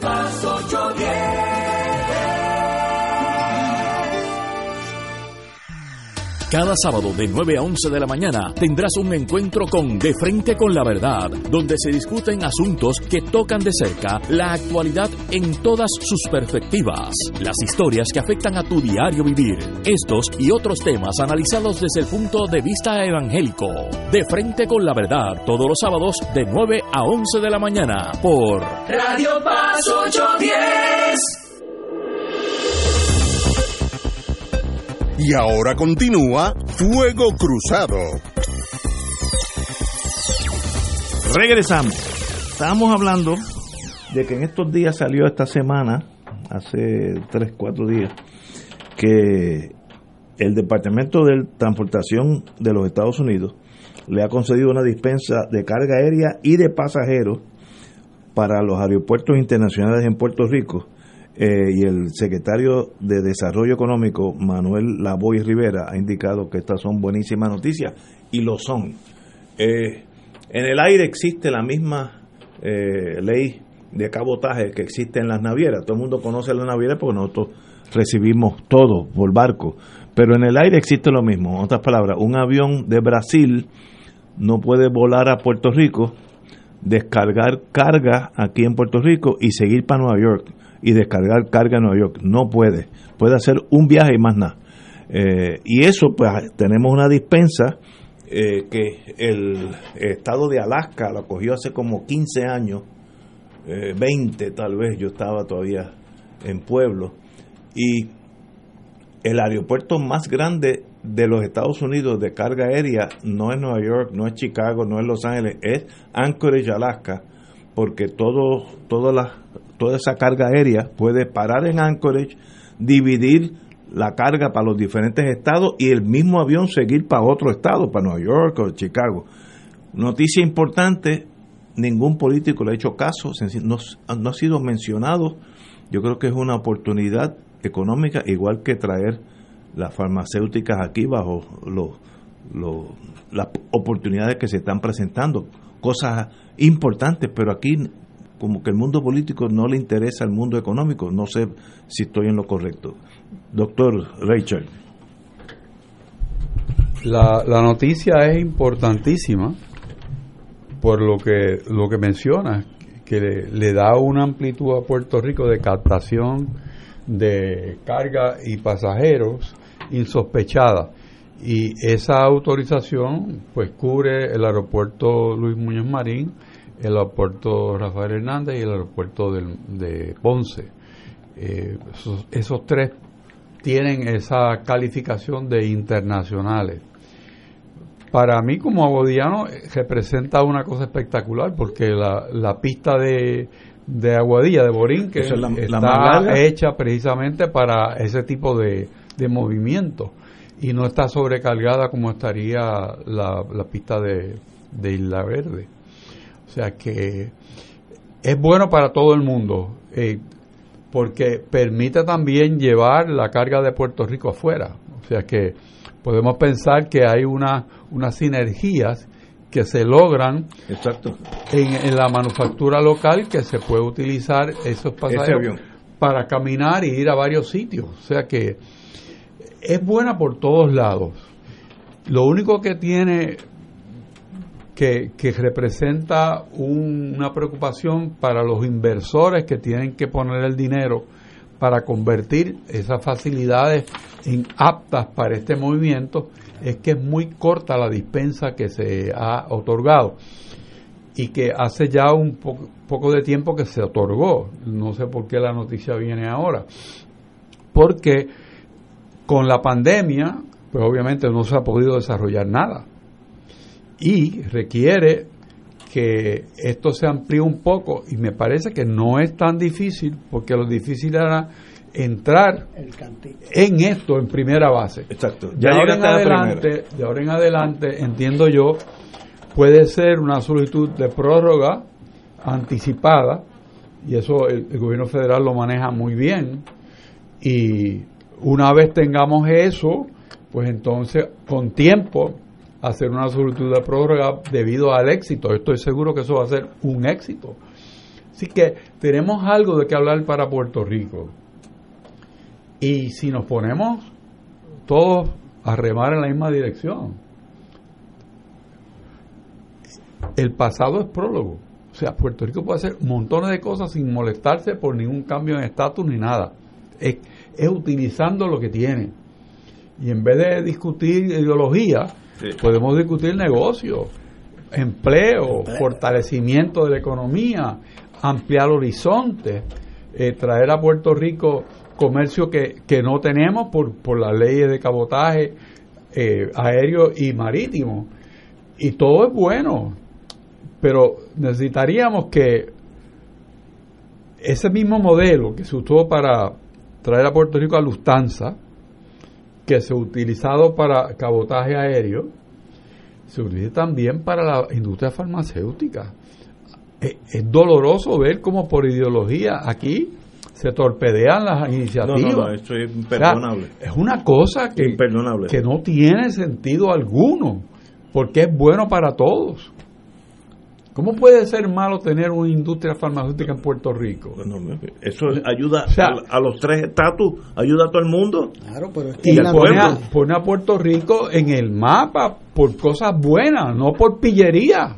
O sea, estaríamos hablando de cosas buenas que salen de Puerto Rico que el capital humano que tiene Puerto Rico se puede poner al servicio del mundo entero. O sea, estamos hablando de cosas importantes. Pero ¿qué nos pasa? Entonces, torpedeamos la idea porque no es como me gusta a mí. Caramba, pues mira, vamos a dejar eso quieto. Vamos a lo sustantivo, lo importante. Vamos a, a coagular eso. El impedimento para la farma ha sido los puertorriqueños, no son los americanos. Eso nos debe dar vergüenza. Claro. Vergüenza.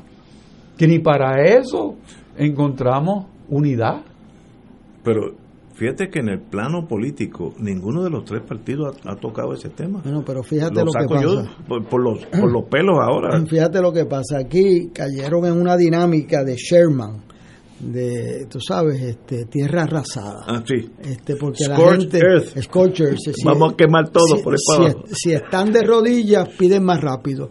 Mire, eso no funciona así en la vida. Esa teoría, eh, eh, ese cambio de política que lo empujó Romero Barceló frente a la teoría de don Luis Aferré eh, ha hecho mucho daño en Puerto Rico. La teoría de Ferrer, que a mi entender eh, era la tradición estadista de que para tú ser Estado tú necesitas una economía vigorosa que pueda pagar impuestos y con la cual puedas negociar una transición, pero si tú estás muerto de hambre, olvídate de lo que quieran, no van a coger un Estado muerto de hambre que no tiene instituciones. Lógico.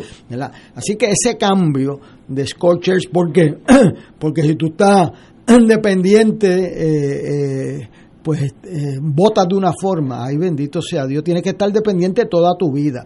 Esta es una oportunidad que se nos presenta. San Tomás tiene una excepción de las leyes de cabotaje, las Islas Vírgenes. O sea que en esto uno busca otras jurisdicciones. Que están ahí al lado.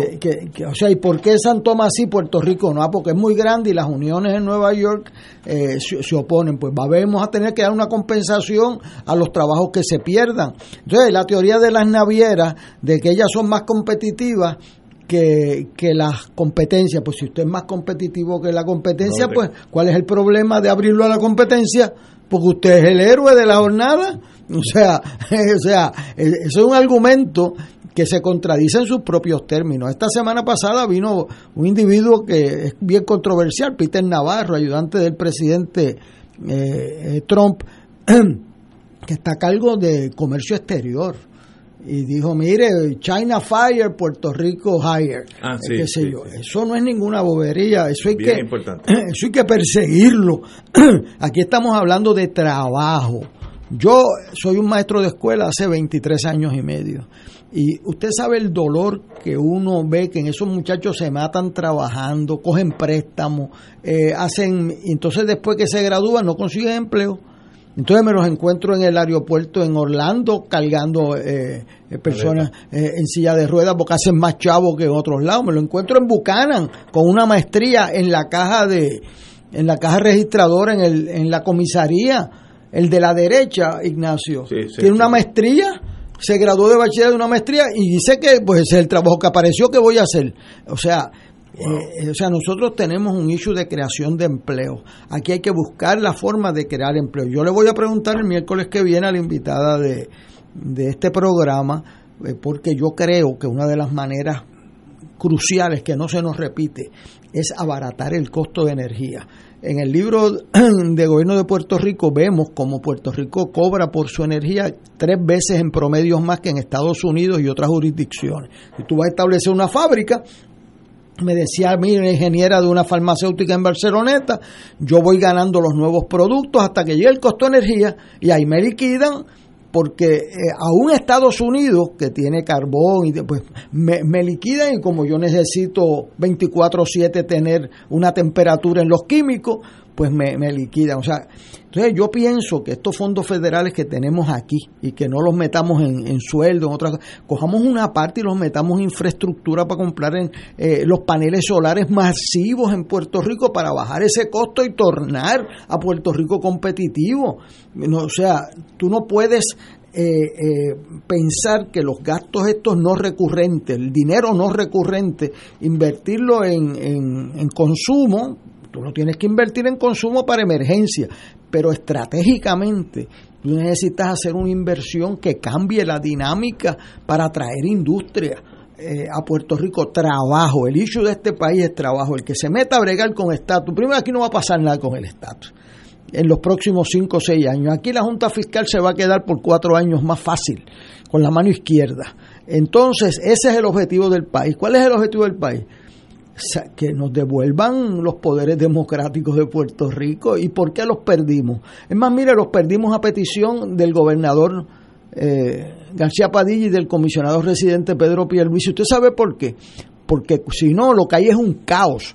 Cuando usted quiebra y no tiene una ley de quiebra que lo proteja, usted va al tribunal, como fueron la gente de, un, de Río Grande, donde juez Helpi, y le dijo, me deben 10 millones de pesos. Y el Helpi dijo, dos Marshall, vayan allí a Hacienda y tráiganme 10 millones de pesos y, entonces el Marshall yo creo que le preguntó, oiga, y si no me los quiere entregar, pues me trae al tipo que no lo quiere entregar y lo metemos ahí en Guaynabo para que usted vea.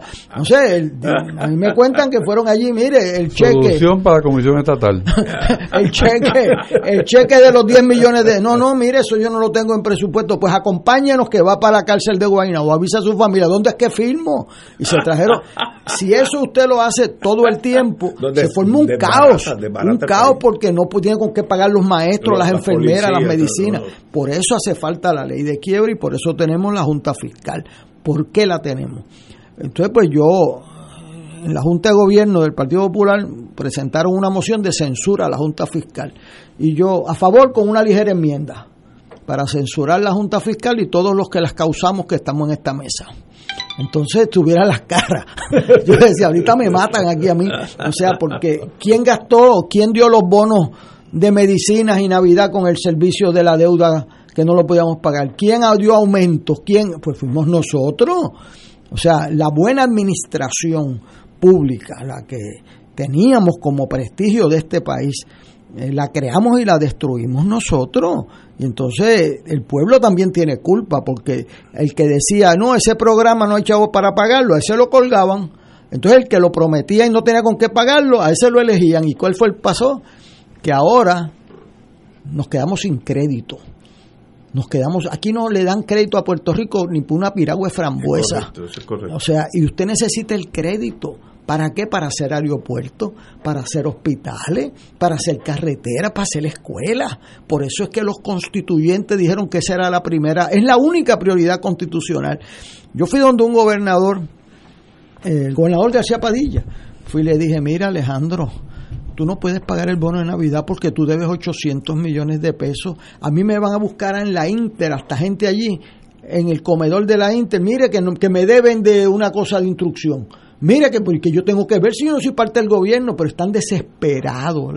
tú tienes 800 millones de pesos en deuda y tienes 120 millones del bono de Navidad, comparece al país y explique eso. Si ya me mataron ahí con que bajé el bono de, de 1.200 a 600 y por poco me matan y qué sé yo. Bueno, pagó el bono y vino Ricky Rosselló y lo pagó y todos los gobernadores pagaron. ¿Y usted sabe por qué tenemos dinero para pagar el bono? Porque no pagamos un centavo de la deuda.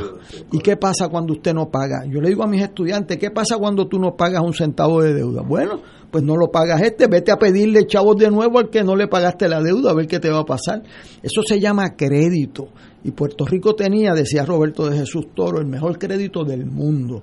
Y él me contó, yo lo voy a compartir aquí, Roberto de Jesús Toro fue director de presupuesto de Togwell, de Piñero y de Muñoz Marín. Eso es récord de presidente Y presidente del Banco de Ponce y presidente del Banco Gubernamental. Correcto. Entonces él iba a vender los bonos de Puerto Rico en el mercado municipal de bonos de Nueva York. Y me dice, eso es un montón de gente que van allí. Y entonces, cuando va a empezar eso a las 9 de la mañana, tocan y van a Puerto Rico. Entonces él decía, present, qué sé yo. Entonces, venga acá, le preguntaban, ¿usted tiene la garantía constitucional del pago de la deuda? Sí. ¿Usted tiene los informes de del banco gubernamental de cómo están las finanzas, aquí están. Y usted dice, pues mire, le estamos dando un por ciento, menos por ciento de intereses que a los demás, porque usted tiene el mejor, este, firme aquí, váyase a Broadway o váyase donde usted quiera ahora a gastarle un regalo para su mujer que tiene el día libre. Eso era Puerto Rico. Este, entonces, eso no eso lo inventaron, eso lo inventamos, la responsabilidad fiscal, y eso pues requiere que nuestra gente, ahora que vienen las elecciones, a los candidatos le digan, oiga, Ignacio, usted que está corriendo para alcalde allá de Junta, ¿cómo usted va a financiar ese proyecto que me prometió? ¿Con qué chavo lo va a hacer? O sea, y usted que va a competir para el Senado, y ajá, que dígame, dígame, o sea, no puede ser, presénteme el proyecto y no me diga con qué lo va a pagar, porque así fue que quebramos el país. Discriminar con los candidatos, oírlos, ver la gente responsable que hay, como dice Héctor Richard, el Smart Vote, o sea, buscar la mejor gente eh, para servirle a Puerto Rico. Hemos visto como aquí el, cuando se quiere se puede a veces. Ustedes sacan alcaldes buenísimos de diferentes partidos, contrario a las otras papeletas. Este, y que les rinden. se busca por su eficiencia. Sí, dan la cara. Yo vi ahí a unas alcaldesas este fin de semana que tenían esos municipios.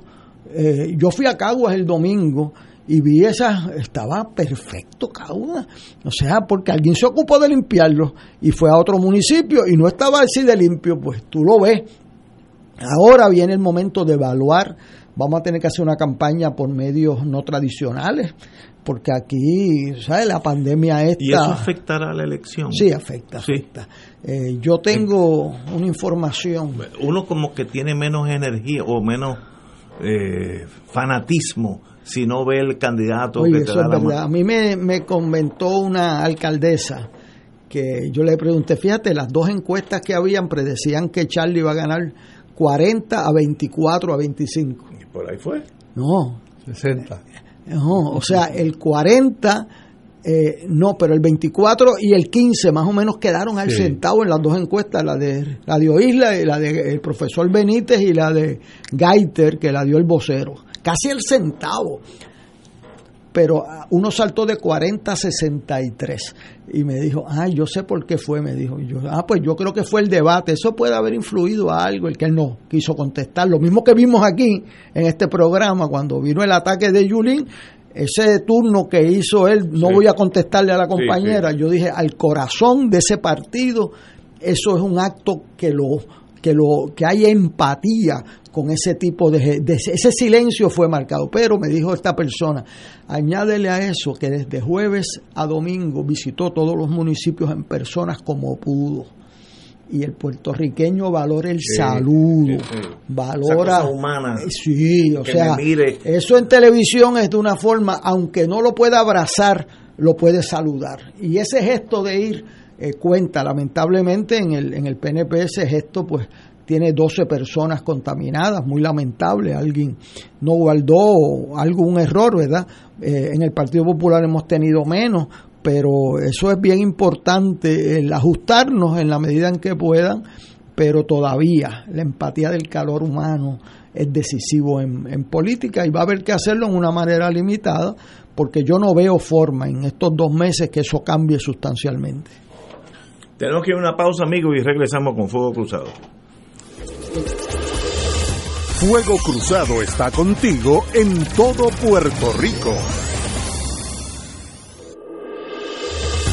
Fuego Cruzado, el programa de más credibilidad en la radio puertorriqueña, es ahora la tribuna abierta de análisis noticioso, con diversas perspectivas que exploran el trasfondo de lo que acontece a diario y cómo nos afecta. Escucha Ignacio Rivera y sus panelistas invitados de lunes a viernes en Fuego Cruzado en transmisión diferida a las 10 de la noche por Oro 92.5 FM.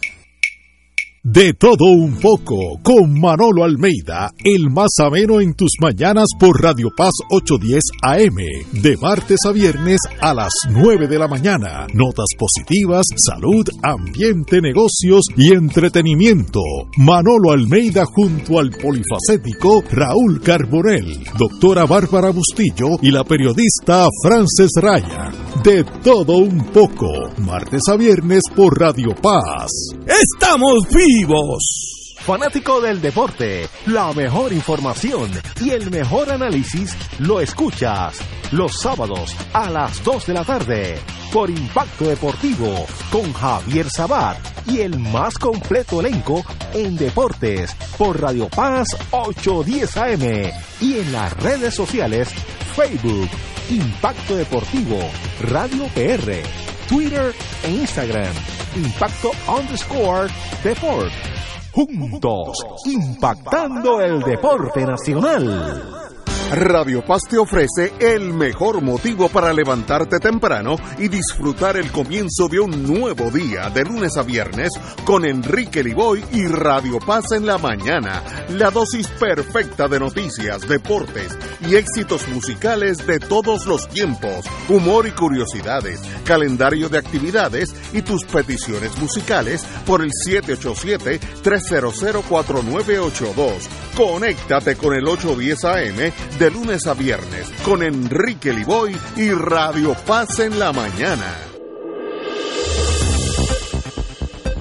Y ahora continúa Fuego Cruzado.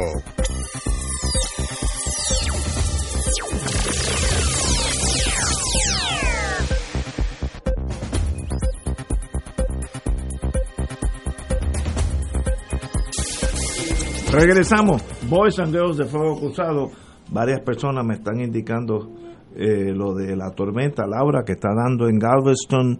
Eh, Galveston está a unas 100 millas de Houston. En Houston hay por lo menos, por lo menos 15 mil, 20 mil puertorriqueños. más, muy Allá hay una base gigantesca. Ay, se me olvida el nombre ahora. Pero que está el boricua Choreto allí en la base militar esa. Así que eh, espero que Dios esté con todos ustedes y esa es la Laura que pasó por aquí y dejó lluvia así, boba, pero la Laura se las trae. Este, así que... es como el torito tuyo. El, exactamente, sí. Ahora creció. tranquilito, pero ahora es toro. Ay, Dios mío. Eh, oye, tenemos, vamos, como decía José Arsenio, vamos a aterrizar ahora en Isla Verde para hablar de la cosa nuestra.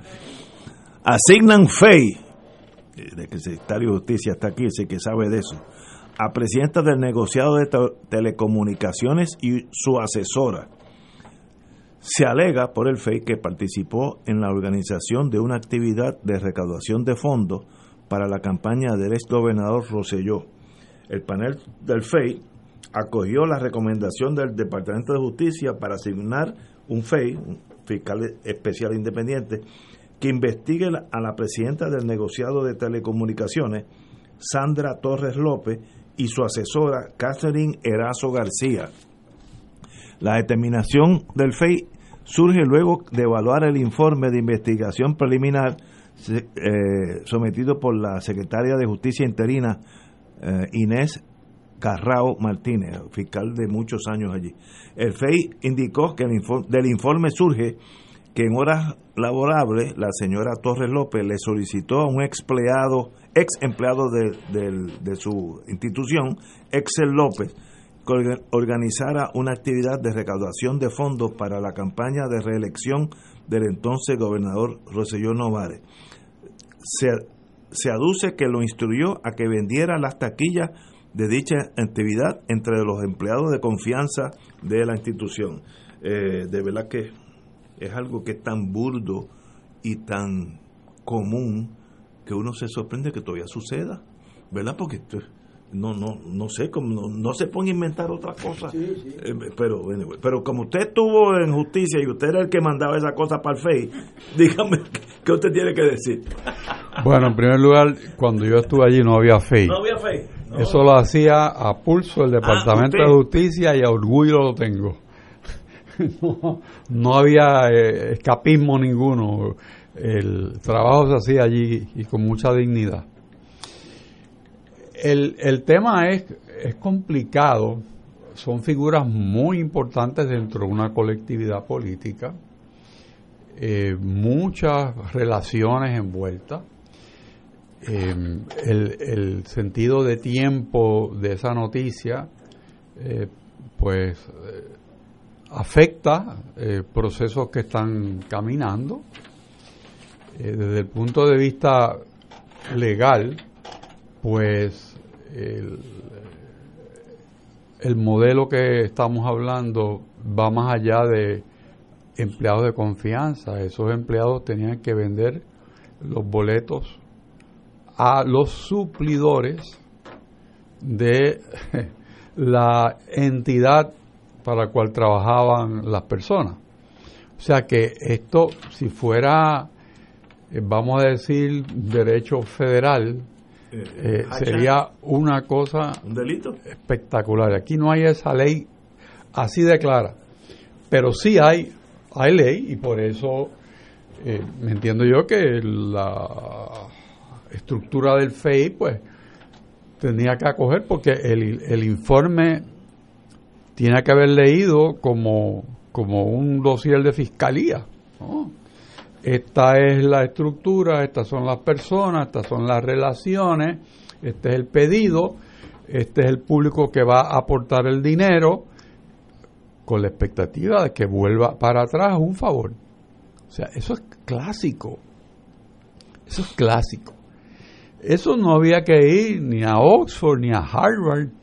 Esto, cualquier gallito de la Yupi le da cuatro patadas y los, y los encierra.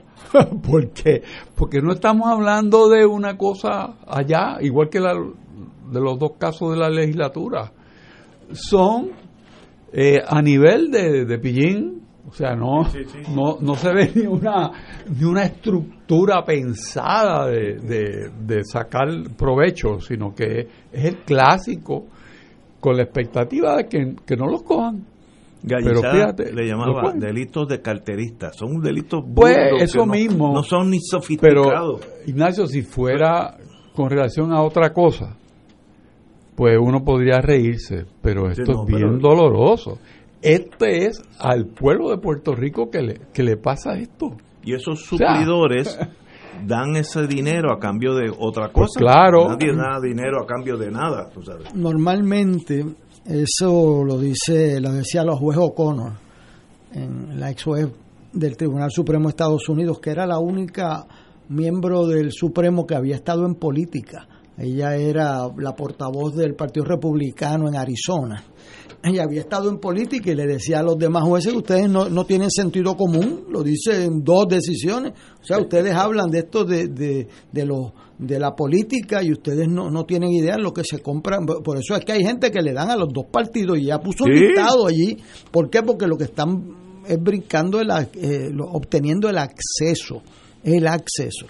Yo he trabajado este tema eh, con mucho cuidado, porque aquí eh, la prensa a veces ha adoptado una actitud de, diría el inglés, de penny wise, pound foolish. O sea, ¿por qué suceden estas cosas? ¿Por qué estas dos funcionarias están acusadas en el día de hoy ante un FEI? ¿verdad? Que las tiene que investigar, puede absolverlas o un tribunal, pero están, le han dañado. O sea, esto no es ninguna tontería cuando te mandan un fe. Y más sales en el periódico. Una de ellas fue empleada del municipio de San Juan cuando yo llegué allí. Eh, ¿Por qué? Porque los candidatos a gobernador tienen que levantar fondos para las campañas que cuestan, antes costaban 11 millones, ahora costarán quizás de un poquito menos por el beneficio ese que le dio Richard de un mes nada más de campaña. Este, pero antes costaban 11 millones de pesos. Usted no levanta 11 millones de pesos, 10 millones, 5 millones en las luces. O sea, eh, así que, ¿qué pasó? Yo oigo gente hablando de ese tema, que es la raíz del problema. El, el piñol este que llegó allí a, al Departamento de Salud. Vázquez Piñol. Vázquez Piñol. Usted que y dice, ahora llegamos nosotros lo primero que vas a hacer es duplicarme el contrato, qué sé yo, y se lo duplicaron. Y dicen en la grabación, es porque es de confianza, es de los nuestros. O sea, ¿por, ¿por qué es de los nuestros? porque los gobernantes, los candidatos, le ponemos un peso eh, inusitado a este país y los critican por levantar dinero. Y si no levantan dinero, no salen electos porque no tienen anuncio. Entonces, es un círculo vicioso y hay que entender que la economía que hacemos al no darle dinero público a los candidatos la pagamos 10 veces más en corrupción en este país. O sea, que usted se cree que eso que se llevaron en salud, eh, y, mire las pruebas estas de los 19 millones de pesos, eh, usted se cree que eran gratis. Nosotros le damos 5 millones de pesos a los partidos y le quitaron el fondo electoral de los años no electorales, se los quitaron. ¿Qué crea eso? que esas funciones que son vitales de los partidos van a tener que levantar el dinero de otra manera. Ya yo vi a gente de los llamados inversionistas estos políticos acercarse a los candidatos que salieron electos. Ya, ya vio un nombre ahí que yo dije, pero si este cambia de partido en cada cuatro años, cada cuatro años compite, este vaya apoya al que cree que puede ganar a ver si le da algo. Es un camaleón. es un camaleón, ¿verdad? y en Río Piedra le decimos de otra manera también. Entonces, pero fino. Este, pero eso es fino. La gente de Aguadilla hay que tratarla con cuidado. Este, aquí el, el, el esquema constitucional de Estados Unidos en el área de financiamiento de campañas políticas es lo peor que ha hecho el Tribunal Supremo de Estados Unidos y lo dijo McCain y lo dijo Obama.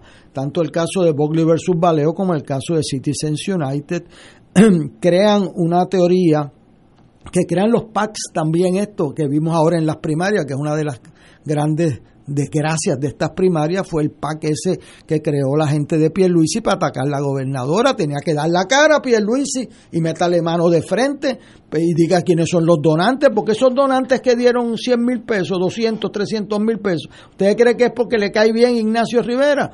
O sea, eso es porque están, están buscando seguros en el gobierno, están buscando... Es una, inversión. Entonces, eh, yo he estudiado este tema para poder concluir que dentro del esquema constitucional, no es del que yo quisiera, del constitucional, la única manera de hacer una eh, política buena para el país es aumentar las aportaciones a los partidos políticos y candidatos. Eso es veneno en la opinión pública. Que se las busquen como puedan. Bueno, pues mire. El problema es que se las buscan. Que se las buscan como puedan. Exacto. Y se las buscan como puedan. ¿Cuál es el resto? Usted tiene que levantar 3 millones de pesos. Usted puede levantarlo de dos formas. O o tiene que entonces aceptar que yo voy a perder una elección porque no estoy dispuesto a la corrupción. Entonces no puedes poner a la gente decente en esa disyuntiva. Y yo he pasado por eso, a mí no me lo cuenta. Entonces, cuando digo, mire, hay que elevarle la cantidad de... Eh, eh, pareándoselo para que trabajen en algo. Ah, me caen encima. Bueno, pero cuando arrestan la gente por corrupción en el gobierno así o los acusan, entonces no se dan cuenta que es la consecuencia de los actos porque el político va a buscar cómo satisfacer los anuncios y si no le das una vía legítima para hacerlo, entonces no te quejes de las consecuencias. Yo quisiera que fueran otras las medidas, pero el sistema constitucional americano clasificó eh, la libertad de gastar dinero como parte de la libertad de expresión y le dio la oportunidad también a las corporaciones que no aparecen en la papeleta ni pueden votar la libertad total de gastar dinero. Frente a eso, la única manera viable dentro de ese régimen es que la gente que no podemos aportar 20 mil pesos, 100 mil pesos, es colectivamente los fondos públicos para hacer viable de que gente que no son millonarios o que no están dispuestos a la corrupción puedan competir en buena lid en, en una elección. Y eso va a requerir un nivel de conciencia. Eh, las primeras impresiones que dicen, ah, no, que los políticos no le den un centavo a los políticos. Bueno, los políticos van a buscar los chavos. ¿Cómo los van a buscar? Es la clave. Y yo le aseguro a usted que la manera que los forzamos a buscar los chavos ¿Quién le va a dar el dinero? Pues los inversionistas. Va a ir allí un tipo eh, de una ferretería y este, yo te voy a ayudar en la campaña, pero cuando llegues allí, esa subasta de madera, considérame, ¿sabes? Eso es mía. Eh, así es como dicen. Eso es mío. Yo perdí una amistad por un incidente sobre eso, porque me ayudó en la campaña y vino una subasta con el huracán Hugo de madera y llegó tercero y me dijo, bueno, ¿Y qué pasó, amigo? yo digo, bueno, pues llegaste tercero. este, yo tú no entendías el sistema. Tú no Bueno, no, pues yo cogí un consejo de mi padre, eh, Héctor Noris Acevedo, que me dijo, tu contable personal escógelo de un partido que no sea el tuyo y te lo voy a buscar. este, y, el y la dirección de las subastas en el municipio me dijo Carlos Novoa, Amparo, la gente de Nampadilla, me dijeron, ahí hay una señora que es PNP eh, que es la presidenta de la Junta de Subasta, eh, yo tú la dejabas y yo la dejé. Y nombré a Bimolina esa Junta de Subasta que era de las de Hernán Padilla. O sea que yo no controlaba la Junta de Subasta. Y esa era mi protección según mi papá. Este, y cogí ese consejo y me vino muy bien. Pues usted sabe lo que me dijo este señor. Me dijo, bueno, mira, este, para este, no me dan esa subasta de la madera. Y yo le digo, ¿por qué no te la ganaste? Y me dice, pero ¿y para qué son los amigos? Y yo le dije, bueno, lo que pasa es que tu definición de amistad y la mía suceden ser diferentes. Eh, eh, pero eso es así. Y no fue el único caso. Y eso es lo que este país tiene que evitar. Que tú pongas a la gente decente en política, en los tres partidos, cuatro partidos, cinco partidos, en la disyuntiva de o levanto dinero o pierdo la elección. O pierdo la elección. Esa disyuntiva, la única manera constitucional de romperla es con unas aportaciones colectivas, porque el maestro de escuela, el, el, el, desempleado no puede dar dinero grande a una campaña. Te podrá dar 10 pesos como mucho, 100 pesos eh, un maestro de escuela, pero no te puede dar 100 mil pesos porque no los tiene. Así que, ¿cuál es la manera? La alcancía colectiva que se llaman los fondos públicos.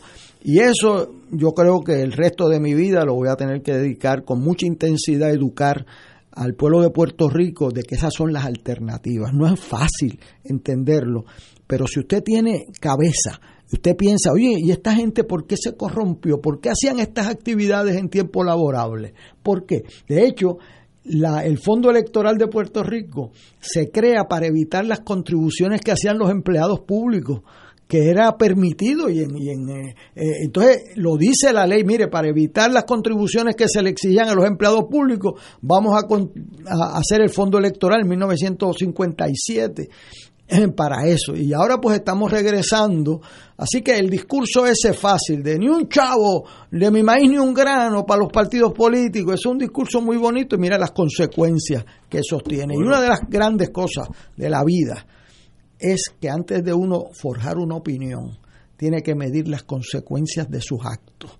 Y eso es a lo que invito a los amigos que nos escuchen, a que veamos esto que está sucediendo de, funcionarias públicas al más alto nivel al más alto nivel. Representante. Este, no, y eso que pasó hoy de la oficina de telecomunicaciones ah, sí, sí, y la otra persona que ha ocupado puestos altísimos en el Partido Nuevo Progresista este ayudante de don Pedro Rosselló en el Senado de Puerto Rico. Este, eso hiere la fibra de este pueblo en la fe en sus políticos y necesitamos que en el PNP, en el Partido Popular, en el PIB, en los otros partidos emergentes, la gente decente se sienta invitada a participar y que no tengan esas disyuntivas. Y para eso vamos a necesitar invertir fondos públicos para liberarlos de la pesada tentación que es la corrupción del inversionismo político. En estos días un representante dijo que si regresarían las dietas y el dinero para los automóviles, pues se verían menos tentados a ser corruptos. eso lo puso en blanco y negro. Eso lo puso en blanco y negro y yo le contesté también ah, que la legislatura más eh, de menos corrupción en Puerto Rico y de más productividad fue la que menos dinero ganó. Así que si fuera por eso, y que no es el récord, ese no es el récord, y que eso, eh, yo ganaba 39 mil dólares de alcalde de San Juan y no me robó un centavo, 39 mil dólares al año, y mi esposa estaba voluntaria en la alcaldía, o sea, y ni el partido me dio como a otro candidato a gobernador que le daban 5 mil pesos mensuales, a mí no me dieron un chavo, y nos limitamos a eso. Hoy ganan tres veces más. Este, y ofende ese tipo, ofende personalmente el que crean que todo el mundo se juzga por la misma vara, eso ofende. A mí me, me causó mucho, mucho dolor escuchar eso, después indignación, porque yo conozco el servicio público en Puerto Rico honesto, trabajador, que no están midiendo el cheque. Si dejan, dejan el pellejo allí. Yo veo los alcaldes representantes honestos a senadores honestos de los partidos, matándose en la calle y no corrompiéndose, pero hay unos que la tentación es muy fuerte. Entonces, el venir a justificar, que era lo que eso decía, que las dietas evitaban eso, no, eso no es correcto. Si aquí con las mejores dietas cogieron tres senadores, dos del PNP y uno del Partido Popular, este, o sea que el, eh, y además que los que no robamos un centavo me ofende el que crea que todo el mundo tiene precio. Pero la, la persona que hizo esas expresiones, que dicho por él mismo tiene aspiraciones para figurar en, en cargos de importantes de haber un cambio de gobierno, yo, yo sentí que esas palabras que están en la Biblia, de la Biblia que te dice que de la abundancia del corazón habla la boca, pues entonces yo no podría, si fuera de ese eh, grupo, decir, mira tú, porque ¿qué podría yo esperar? ¿Qué puede esperar el pueblo de una persona que dice, bueno, como yo creo que yo valgo tanto y no me lo están dando, me lo llevo? O sea, ¿cómo, ¿cómo yo puedo aceptar ni el pensamiento de que, de que yo me tomo la libertad del dinero del pueblo de Puerto Rico de cogerlo para mí porque yo creo que yo valgo más de lo que me pagan? pues Caramba. No se, pues, pues, no se mete en eso, monta un pues negocio y descubra petróleo. voluntario y otra cosa por allá. Pero el servicio público no es para hacerse rico. Si usted quiere ser rico, no se meta a maestro de escuela, ¿sabe? Y no se meta a senador ni representante. Eh, eh, eh, Muñoz Marín decía algo muy brillante. Decía, ¿qué es un hombre rico? Es aquel que tiene menos gastos que ingresos. Eh, Yo tengo amigos míos abogados que tienen que se ganan 600, 700 mil, tienen gastos de 800 mil, son una gente pobre. Están terribles estos días porque no tienen suficiente ingreso en las oficinas. Terrible, de un estrés porque se compraron un yate, tienen un... o sea que usted puede ser... la señora que me ayudó a cuidar mis niños, se llama Andrea Volques, que en paz descanse, una señora dominicana excepcional, ganaban bien poco, ¿verdad? Relativamente, y tenía ahorro, y tenía ahorro. O sea que aún en su moderación, o sea que la moderación, usted es un hombre rico, una mujer rica, si usted controla sus gastos y tiene más ingresos que gastos, aunque sean pocos, usted puede tener el doble y si gasta más de lo que ingresa, siempre es pobre. insolvente. No son, no son y, es vulnerable también. Sí. Y es vulnerable. No son los ingresos, son los gastos. Lo, que hace la diferencia. De gasto. Estoy, estoy totalmente Así que yo le digo a mis estudiantes, yo me casé con una mujer que es más maceta que yo, es más económica que yo. Este, tiene un carro de hace 20 años y medio, el mío de 12 años. Eh, y tengo otros que cambian los carros cada dos años. Uh, sí. este, así que, yo conozco un abogado que con una, una de esas compañías de carros de verdad, como yo digo, ya tiene un contrato cada año lo llaman cuando llega el modelo nuevo. Todos los años. Él tiene un carro siempre de 12 meses de edad. es un pobre, pobre porque está condicionado un ingreso por encima de sus medios. Eh, así que en la vida el dinero fluye, no, pero no son los ingresos, son, los, gastos, Los gastos. Usted no tiene control de los gastos, va a ser siempre pobre. Oye, hay, hay siempre, nos quedan tres minutos, cosas, hablar de cositas bonitas. Conozco un médico que me dice que desde que llegó la señora María Conte Miller a ciencia forense, eso funciona, me dijo, mejor que en Estados Unidos. Como una persona puede hacer un cambio ¿Cómo? Una persona. Esa señora yo no la conozco. Yo no la conozco, yo nunca la El otro día le dijo, si a mí me siguen poniendo en la sombrilla esa, búsquense otra. Ah, sí, sí, sí. Porque yo antes hacía una orden por una compra y firmaba en menos de 24 horas. Y ahora tengo tres aquí eh, eh, paso y se tardan tres o cuatro días y yo no tengo tiempo para eso. Si no quieren cambiar eso, búsquense otra. Es la mejor función, el mejor nombramiento que ha hecho la gobernadora. Lo que hemos dicho aquí por meses, que esa sombrilla es inoperante. Este, y esta señora, como prueba la tesis de muchos, que un ser humano puede cambiar el mundo un ser humano. Y esta señora ha cambiado ciencia forense solita, sin muchos recursos, para que sabe lo que está haciendo. Así que yo creo que es el mejor nombramiento en, el mejor nombramiento este, la gobernadora. Exacto. Señores, tenemos que irnos. Mañana será otro día, yo, jueves. Espero que doña Laura no le dé muy duro a Galveston. Ahí, ahí se produce también, se refina mucho petróleo. Así que si entra, no se, se asusten si la gasolina nuestra sube en precio. Todo eso está interconectado. Así que eh, la mejor de la suerte para todos los puertorriqueños que están en el ojo del huracán ahora mismo. Hasta mañana, amigos.